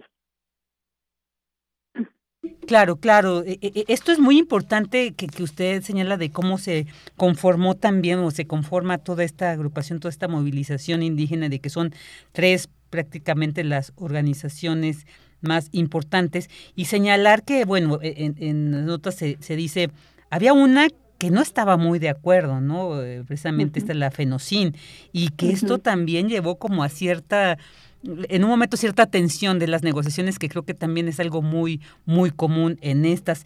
¿Qué, qué podríamos entender con esto? Porque creo que, que se llegaron a acuerdos prácticamente acuerdos explícitos sobre el, control este de los precios de los hidrocarburos, pero creo que por ahí quedó eh, en el aire algunos que sobre todo exigían pues más presupuesto para la salud y la educación y, y esta parte cómo quedó doctora en la negociación. Pues esa parte queda como suele suceder en nuestros países como una eh, ronda de negociaciones posteriores que durará alrededor de 90 días. O sea que se ¿Qué se acuerda por ahora? Se acuerda levantar el paro nacional y cuáles son las condiciones para hacerlo, que se baje el, incremento que se dio sobre los precios de la gasolina. Las demandas eran efectivamente 10 y entre ellas incluye, por supuesto, una mejor educación, esto que hemos evidenciado tanto con la pandemia, que es un pésimo sistema de salud el que existe en nuestros países, entonces eran otras de las reivindicaciones que había, por supuesto, esta cuestión de la educación bilingüe intercultural que también ha tenido sus altas y sus bajas en las rondas de negociaciones, no se descartó, no diremos que, que se borró o que se acordó que no se va a tocar, sino que se acordó que de inmediato como condición para levantar el paro se ponían de acuerdo en esto y después iban a continuar las negociaciones, o sea, no se terminaron, sino que se puso un plazo de 90 días para poder eh, continuar con las cosas que quedan pendientes, que por supuesto siguen. Claro, claro, y creo que pues al parecer los, los líderes de estas organizaciones quienes estuvieron en esta mesa pues tienen, tienen claro, pero pues sí, tenían ya muchos días y, y pues ellos decidieron que con estos acuerdos se podía avanzar y ya levantar este paro nacional. Y doctora, eh, eh, quisiera preguntarle de cómo entender pues precisamente este poder que mostró la organización episcopal para coadyuvar en un conflicto como este, de estas dimensiones, o sea, el que hayan logrado, el que se firmara un acuerdo entre, entre ambas partes en, en, un, en una situación así, pues cabe analizar el, poder que puede tener esta organización. ¿Qué nos puede decir al respecto, doctor?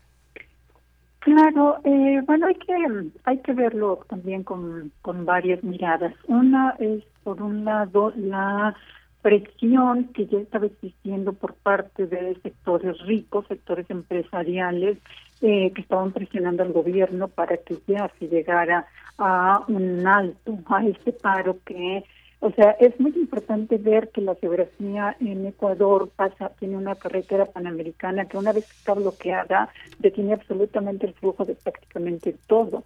Entonces es algo que golpea a, pues unos más y otros menos, pero que golpea en general a todo el país.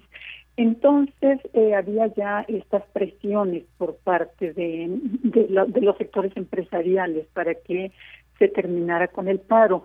Por otro lado, eh, si bien es cierto que la base social, que son las comunidades de todas estas organizaciones indígenas, apoyan en un primer momento estas movilizaciones y están fuertemente respaldándolo, también llega un momento en que es pesado, es algo muy fuerte mantener un paro por tantos días, fueron un total de 18 días. Entonces también hay presión por este lado. Por otro lado, si bien existen organismos de derechos humanos, eh, no tiene la suficiente confianza cuando suelen ser muy vinculados con, con el Estado. Entonces, una organización que podríamos decir que goza de cierta neutralidad es precisamente esta, esta, esta parte de la iglesia, ¿sí? que es la que se propone como la Conferencia Episcopal Ecuatoriana que se propone como mediadora para que también se vea que otros factores están metiéndose en el conflicto. O sea, que el conflicto no es solamente por un lado de indios y por otro lado del Estado, sino que hay otros sectores de la población que también están interesados en que este avance. Y bueno, pues la, la Conferencia Episcopal Ecuatoriana eh, ocupó ese lugar en, en diferentes momentos eh, sí la, la Iglesia Católica en particular ha tenido eh, cierto peso para poder canalizar las demandas de algunos sectores de la población. Claro, muy importante esto. Y, y pero quisiera también preguntarle, doctora, para, digamos, cada estado, cada gobierno se maneja de distintas maneras, ¿no? Sus constituciones están establecidas. con diversos puntos, pero ¿cómo entender entonces cómo está el marco de laicidad en, del Estado ecuatoriano, doctora? A diferencia, por ejemplo, del nuestro, que es eh, eh, pues laico y todo, pero para también entender si tiene relación, ¿no? Esta, esta, este, esta puntualización o, cómo entenderlo, doctora, en Ecuador. Eh, pues podríamos entenderlo muy similar a lo que ha pasado también en México, porque no olvidemos que cuando se da el levantamiento zapatista, eh, los diálogos originales se dan precisamente en la Catedral de San Cristóbal de las Casas. O sea que hay ciertos sectores de la Iglesia Católica que gozan del prestigio que han conseguido a lo largo de acompañar ciertas luchas, ciertas movilizaciones. Es sin duda alguna un Estado laico, pero eh, es, hay un peso muy fuerte del protestantismo, por eso no es eh, extraño que una de las organizaciones es, es evangélica. Y eso también es una característica muy fuerte en muchas poblaciones indígenas del continente, Guatemala es otro ejemplo. Entonces, eh, es un actor que podemos decir que juega con cierta esta idea de, de la preferencia por los pobres, ¿no? Con todas las, o sea, la Iglesia Católica como todas las instituciones tiene diferentes perspectivas y diferentes visiones. Y en algún momento en la Sierra Ecuatoriana hubo también un obispo que fue muy vinculado con la teología de la liberación. Entonces, ese es el prestigio que, tiene también la, la, la, comisión. Pero no es raro, ¿eh? no es raro que sea eh, algún sector religioso, en particular de la Iglesia Católica, quien tome el rol de está remediando para que avance la negociaciones. Claro, claro. Eh, y muchas gracias por nos deja más claro esta situación. Y me quiero regresar un poco a esto de los acuerdos porque se me hizo muy importante, porque además ahorita lo estamos viviendo también con algunos conflictos que estamos viviendo en este país. Pero esto, el que se haya decidido de la no realización de actividades mineras en áreas protegidas, o es decir, no se van a poder desarrollar en áreas eh, que estén protegidas territorios ancestrales, zonas declaradas como intangibles, regiones de valor arqueológico, ni en áreas de protección hídrica. Esto es muy importante y quisiera escuchar su opinión, doctora, sobre todo pues por este respeto al territorio, ¿no? Y, y esta a este significado, a este valor que tienen ancestralmente, tal como lo establece, el cómo, cómo lograron. ¿Qué nos puede decir sobre este punto, doctora? Bueno, es una lucha muy larga y es algo de lo que no quitan el dedo del renglón.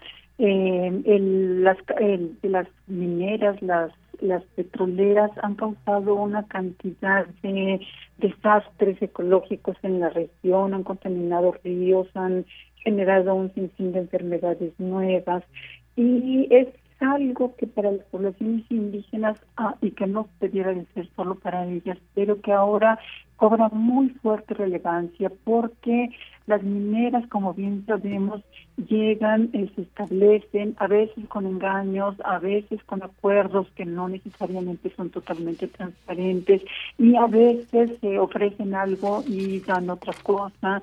Eh, no olvidemos también que estamos hablando de poblaciones en general con altos índices de pobreza. Entonces, cuando se les eh, ofrece la posibilidad de tener una fuente de empleo, a veces es un gancho que hace que se opte por permitir la entrada de las mineras.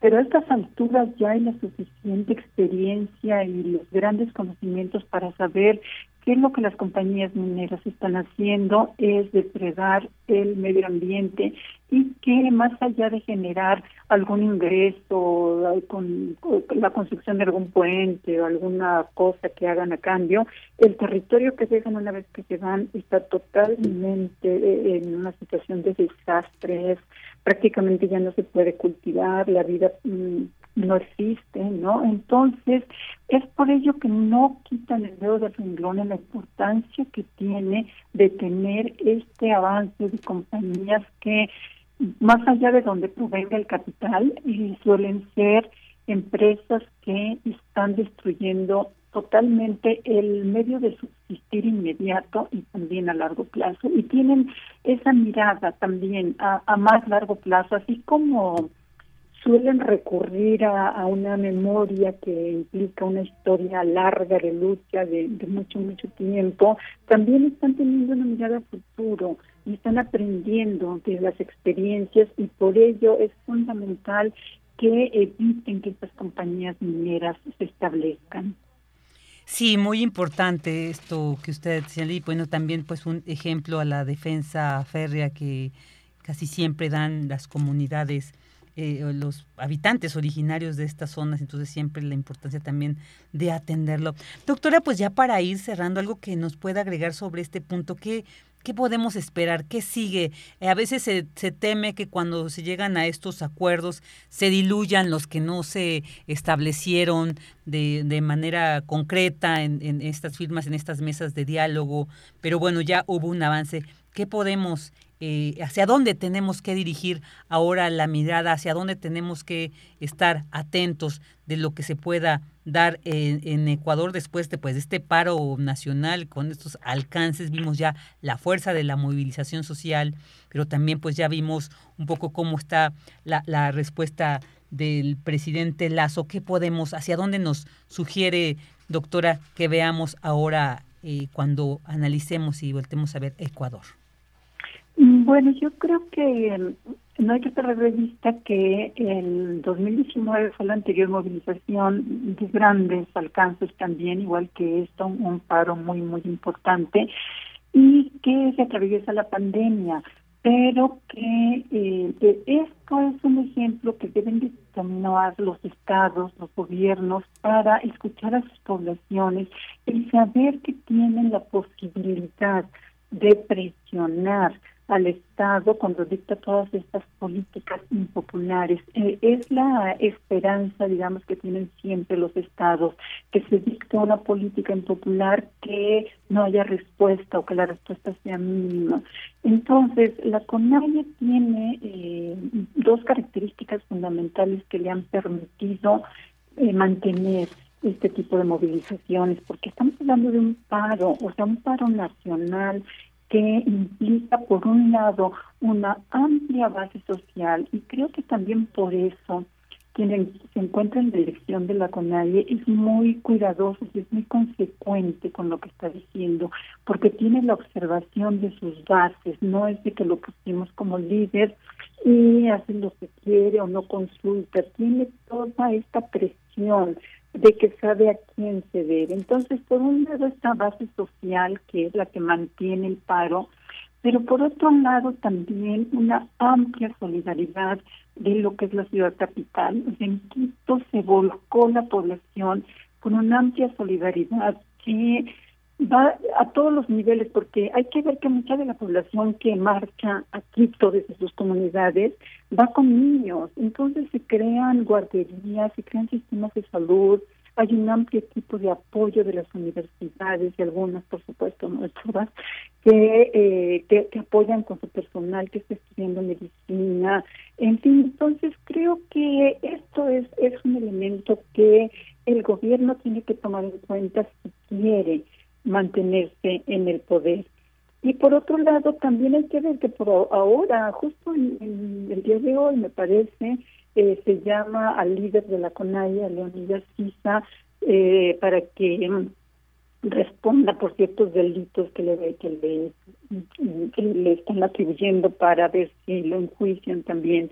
Entonces, evidentemente no está cerrado, evidentemente la gente también está esperando ver la respuesta, pero Sí quiero resaltar esta unidad tan potente que se da entre población indígena y población no indígena. Quien liderea todo esto son los indios, entonces hay que tenerlo presente. Por ahí dijo, dijo Isa, la lucha es la madre de todos los derechos, entonces tener presente que para conseguir algo hay que luchar. Así es, la lucha es la madre de todos los derechos, qué frase tan, tan fuerte tan fuerte y que bueno, pues ellos nos han puesto el ejemplo. Pues doctora, muchísimas gracias por haber habernos compartido este importante análisis sobre esta situación eh, en, Ecuador y pues bueno, qué, qué importante saber que se llegó a un acuerdo, aunque como usted nos dice hay que tener, además de tomar estos ejemplos también, pues mantener esa mirada hacia estos lados. Le agradecemos muchísimo y le enviamos un fuerte abrazo. Un gusto, Virginia. Un gusto para nosotros. La doctora Silvia Soriano Hernández, investigadora del Centro de Investigaciones sobre América Latina y el Caribe, CIALC de la UNAM.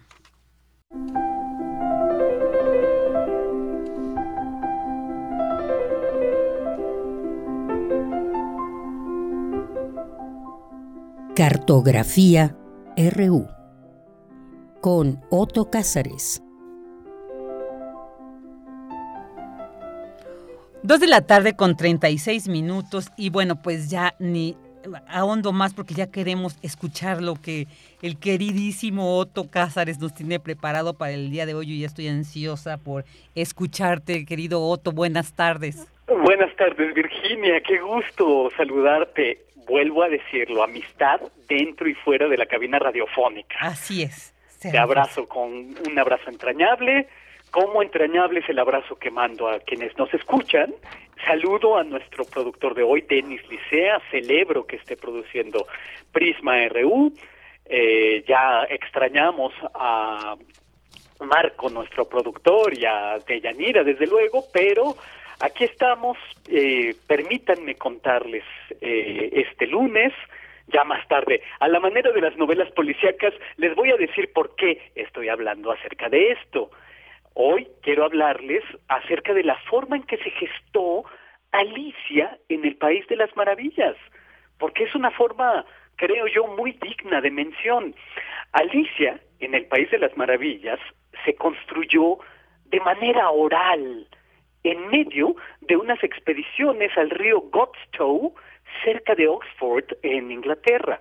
Ahí, el reverendo Charles Dodgson, se hacía acompañar por las tres hermanitas Liddell, Liddell, Liddell, Liddell, ya no sé cómo pronunciarlas correctamente.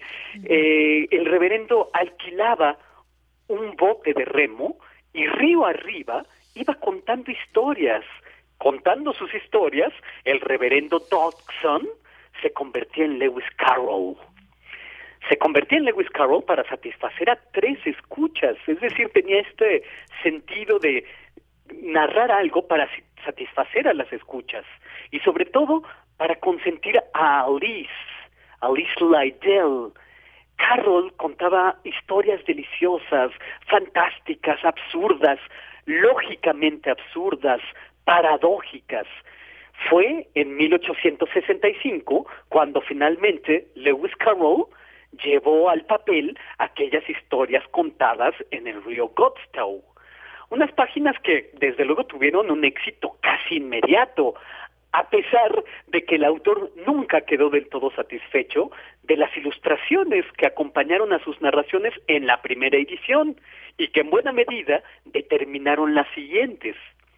Hay una leyenda que no es más que eso, de cuando Alicia en el País de las Maravillas llegó a las manos de la reina Victoria, tanto le gustó a la reina que inmediatamente pidió que le enviaran otra obra del autor.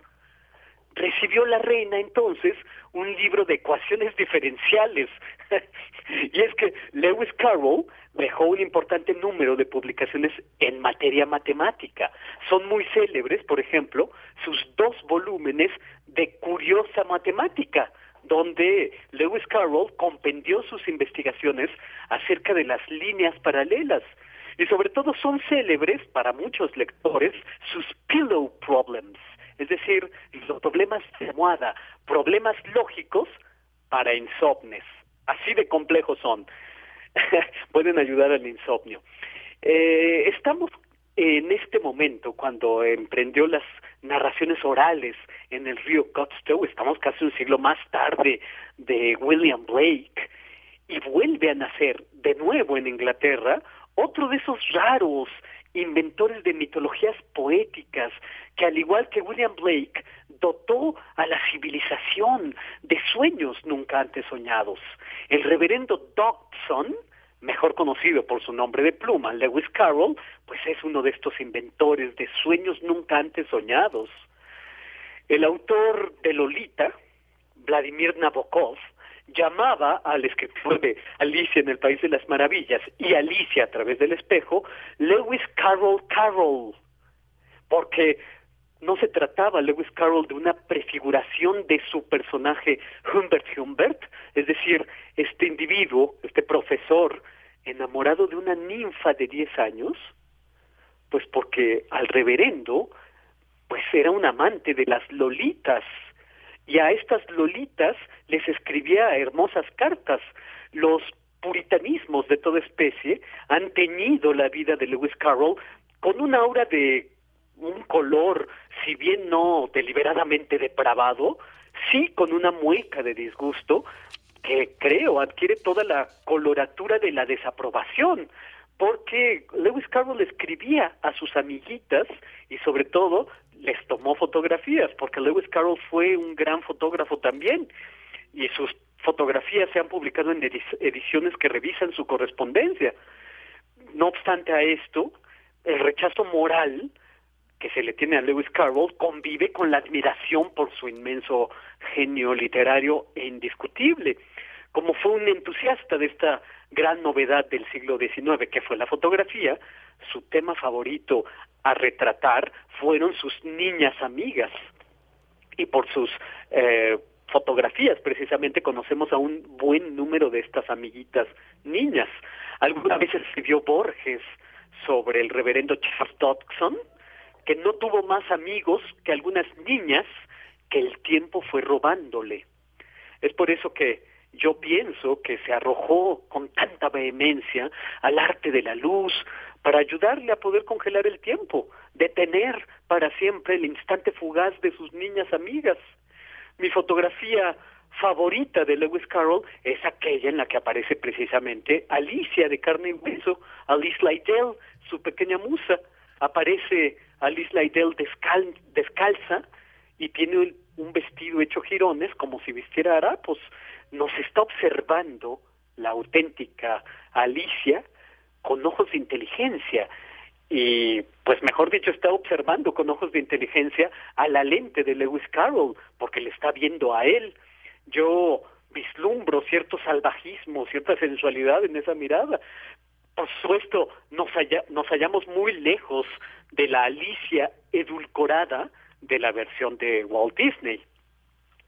En la historia, Alicia es una niña extraordinariamente cortés y extraordinariamente sagaz que sigue al conejo blanco, que siempre tiene prisa, que escucha atentamente el largo y triste cuento del ratón, convive con un enorme y sonriente gato de Cheshire, eh, va a visitar al sombrerero loco, es un ahí es el lugar donde siempre son las cinco de la tarde, siempre es la hora del té, Alicia juega al croquet con palos que son flamencos, eh, Lewis Carroll no tardó en entregar a las prensas una segunda parte de su relato al otro lado del espejo y lo que Alicia encontró allí, que es de 1871, un episodio donde además aparecen dos de las grandes invenciones de la literatura inglesa, que es el poema absurdo del Jabberwocky y Humpty Dumpty, Sanco Panco, como se tradujo al español, que es el huevo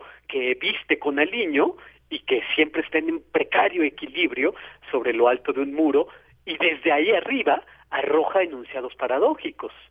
Yo pienso que solo una tradición literaria como la inglesa, que tuvo entre sus filas a un escritor como Lawrence Stern, por ejemplo, el autor del Caballero Tristram Shandy, y como Edward Lear, que es un autor de un amor, humor absurdo, pudo tener a Lewis Carroll. Eh, Lewis Carroll también tiene un libro de título A la casa del Snark, Paroxismo en ocho espasmos, que es otro de sus grandes libros. Y en ese libro da cuenta de cómo Lewis Carroll podía ser tan agudo como Lawrence Stern y tan absurdo al mismo tiempo como Edward Lear. Pero nunca perdía las buenas maneras de la cortesía y la hora del té. Por eso es que Lewis Carroll debe ser como un debe ser pensado como un fenómeno literario estrictamente inglés, pero tan universal como Cervantes. Eh, el amor de mis amores de los libros de Alicia es el final de la primera parte. Alicia es despertada por su hermanita para ir a tomar el té, de modo que todo lo que habíamos leído no era más que un sueño. El sueño de Alicia termina cuando es despertada por su hermana, pero en ese momento su hermana que la ha despertado se queda dormida a su vez. Entonces la hermana tiene el mismo sueño que Alicia. Sueña con las mismas criaturas, sueña con el mismo gato sonriente. El sueño de Alicia es un sueño compartido, es un concierto soñado que suena, como dice Lewis Carroll, lejos de la obtusa realidad donde la hierba solo susurra por el viento, lejos, muy lejos del velo de grosería que cae sobre todas las cosas, desde luego. ¿Y por qué les cuento esto? Bueno, porque una tarde del 4 de julio de 1862, Lewis Carroll rentó por primera vez un bote y remando al río Godstow contó el primer cuento de Alicia. Es decir, una tarde como esta de 1862, el reverendo Charles Dodson se convirtió en Lewis Carroll. Y esto es lo que yo tengo que decir este lunes 4 de julio de 2022 para celebrar esta transformación. Por supuesto que lo celebramos y, qué maravilla de cartografía, Otto, te agradecemos como siempre y te mandamos un abrazote enorme. Y un, abrazo que yo recibo encantado y que hago completamente recíproco. Ya nos estaremos escuchando el próximo lunes. Claro que sí, claro que sí. Ya estará acá de ya de regreso, querido Otto, ya ahora. Bueno, pero Como he dicho, amistad dentro y fuera de cabina radiofónica. Así es la nuestra, claro, claro. Te abrazo mucho, Un Hasta placer, como siempre. Hasta pronto. Relatamos al mundo. Relatamos al mundo.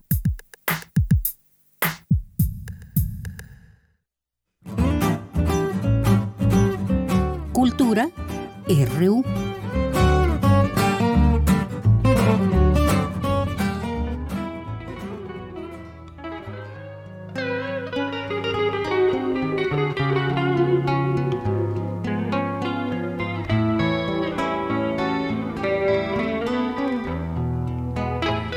La tarde con 48 minutos y bueno, pues en nombre de mi queridísima compañera Tamara Quiroz, que ya se encuentra mucho mejor, les quiero compartir y ya muy pronto va a estar aquí con nosotros nuevamente en esta sección de cultura. Pero bueno, hoy tengo el honor de poder entrevistar a una gran intérprete, una gran cantante con más de 30 años de trayectoria musical y no solamente reconocida como una de las grandes intérpretes de blues, porque en su haber discográfico pues también logra hacer una maravillosa fusión de otros géneros como el rock y el bolero, cuatro discos. Y bueno, pues vamos a platicar sobre ello con nuestra queridísima Nina Galindo. Qué gusto tenerte aquí, Nina, bienvenida.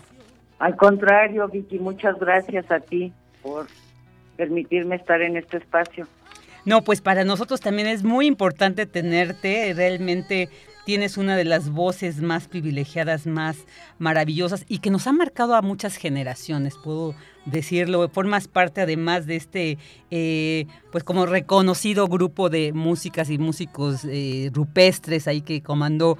Bueno, eh, es importante, digamos, se le dio como este esta imagen a Rodrigo González, yo creo que sobre todo por la forma en que se nos fue en el temblor del 85, pero yo creo que el trabajo que se sigue haciendo, tus interpretaciones que nos sigues compartiendo, da eh, muestra de que este movimiento rupestre sigue, pero que además tú eres una digna representante de nuestro género y por lo mismo un gran referente para muchas morras, para muchas mujeres que ha sido Nina Galindo por esa fuerza que siempre presentas en el escenario, por esta convicción en las letras que decides cantar y, bueno, siempre sin pelos en la lengua, Nina Galindo, podemos encontrar ahí manifestándose todo. Pero para no estar yo ahí acá con todas estas cosas, ya sabes que te puedo decir esto y más cosas bellas que te mereces y que me inspiras, pero pues nos cuentes un poco, eh, eh, la invitación hoy era de que vas a estar en el Teatro de la Ciudad con otras intérpretes. Cuéntanos primero sobre este evento, querida Nina.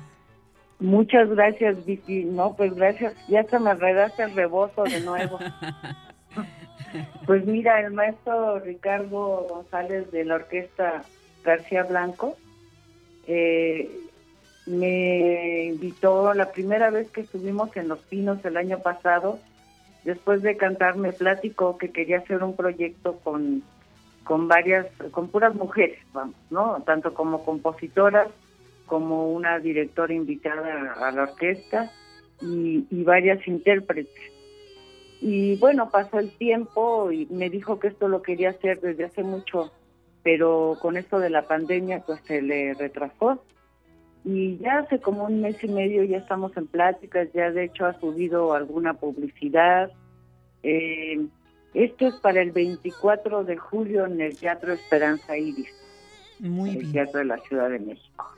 Perfecto. Ahí. Eh, ¿Vas a estar a la- solamente tú? ¿Quién más va a estar, querida Nina? ¿Sabes que no tengo idea, Vicky, todavía? Ah, ok. Pero tú No, vas a sí. presentarte con una canción, este, ¿qué nos tienes preparado? Digo, no, seguramente va a ser sorpresa, pero que nos des un adelantito de qué vamos a poder encontrar en el teatro. eh, Bueno, yo voy a interpretar una canción de la maestra Melena Valdemar. Ay, qué bonito. Ahí está. Este, eso es lo que yo voy a hacer. Y pues te digo, no tengo idea de, de quiénes más van a estar, pero me parece que son cinco o seis intérpretes más. Wow.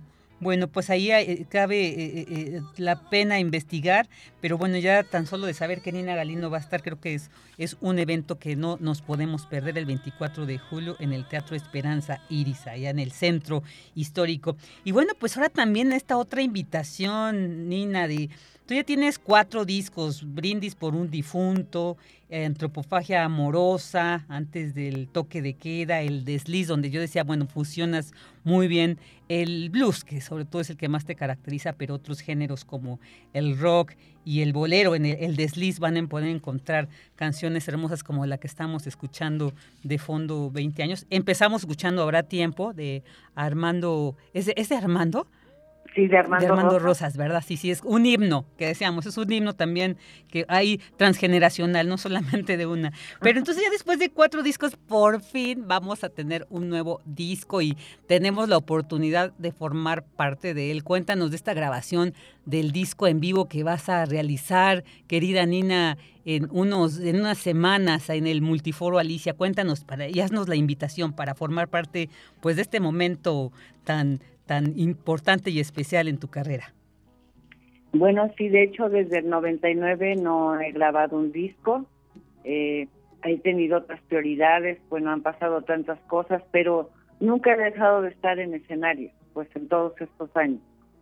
Y, y claro, voy aportando nuevo material a, a mi proyecto, pero pues aún así la gente te sigue pidiendo las canciones de hace casi 38 años que llevo cantando, ¿no? Entonces, eh, Ignacio Pineda nos, pro- nos propuso hacer un disco en vivo y pues encantados de la vida estamos, el maestro Jorge García Montemayor, que tiene la dirección musical y arreglos.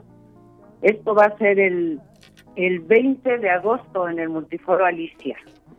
El 20 de agosto, muy bien. El 20 de agosto hay temas de Francisco Barrios, de Lidia Barajas, de Charlie Granados, del maestro Paco Quirós, de Rosa Mendoza, de Roberto González, de Rudo Gómez, eh, ¿quién más te digo? Mauricio Díaz El Hueso, Carlos Arellano, Laura Vitia, Pedro Sandoval, Armando Rosas, por mencionarte algunos. Bueno, y también una canción del maestro Gilberto Gutiérrez de Mono Blanco.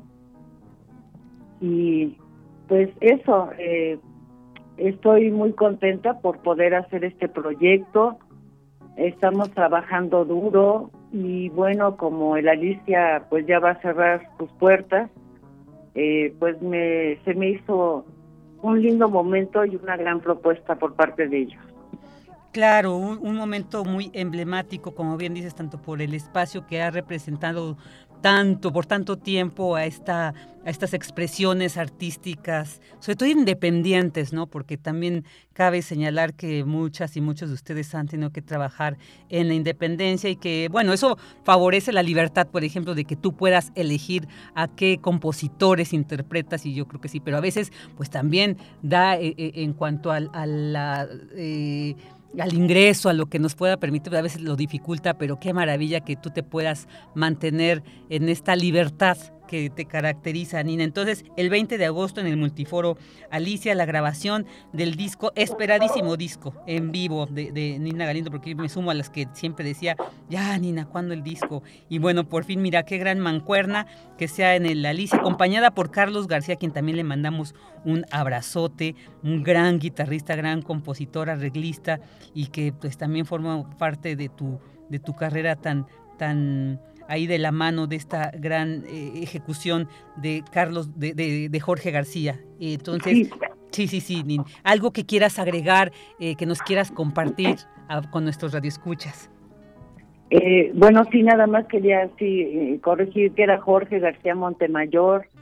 pues, ¿qué les puedo decir? Que, pues, que a estas alturas de la vida me da mucho gozo poder hacer esto.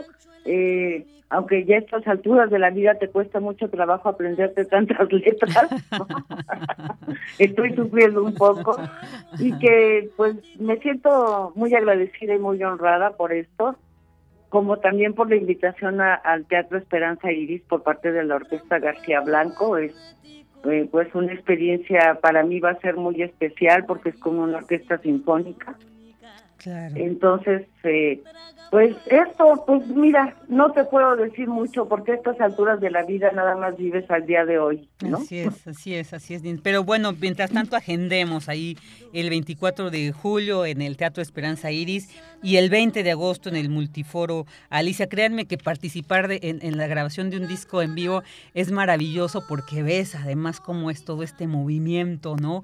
De, la banda que forma parte de una grabación. Pero después cuando escuchas el material y dices, ah, yo estuve ahí, híjole, te, es, una emoción muy fuerte. Así que ahí estaremos, por supuesto, querida Nina.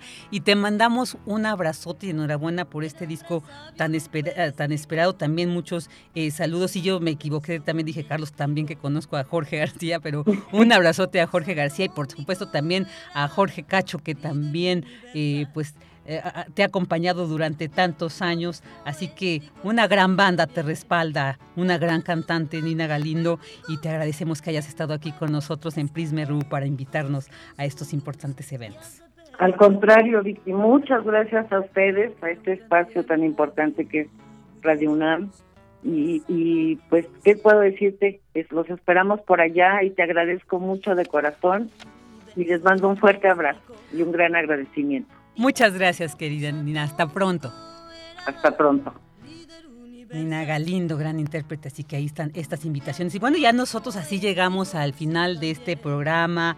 En la producción, el día de hoy estuvo Denis Licea, en la operación Andrés Ramírez y Arturo González, en las redes Michelle González, en el área de información Abraham Menchaca y Dulce García.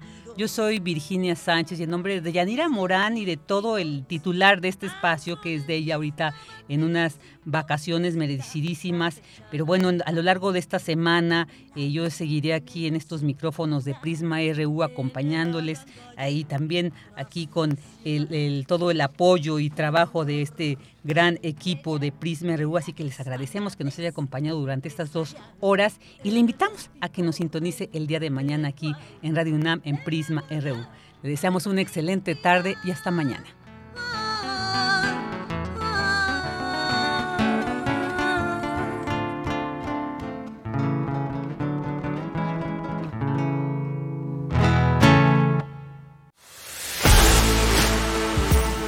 Radio UNAM presentó Prisma RU.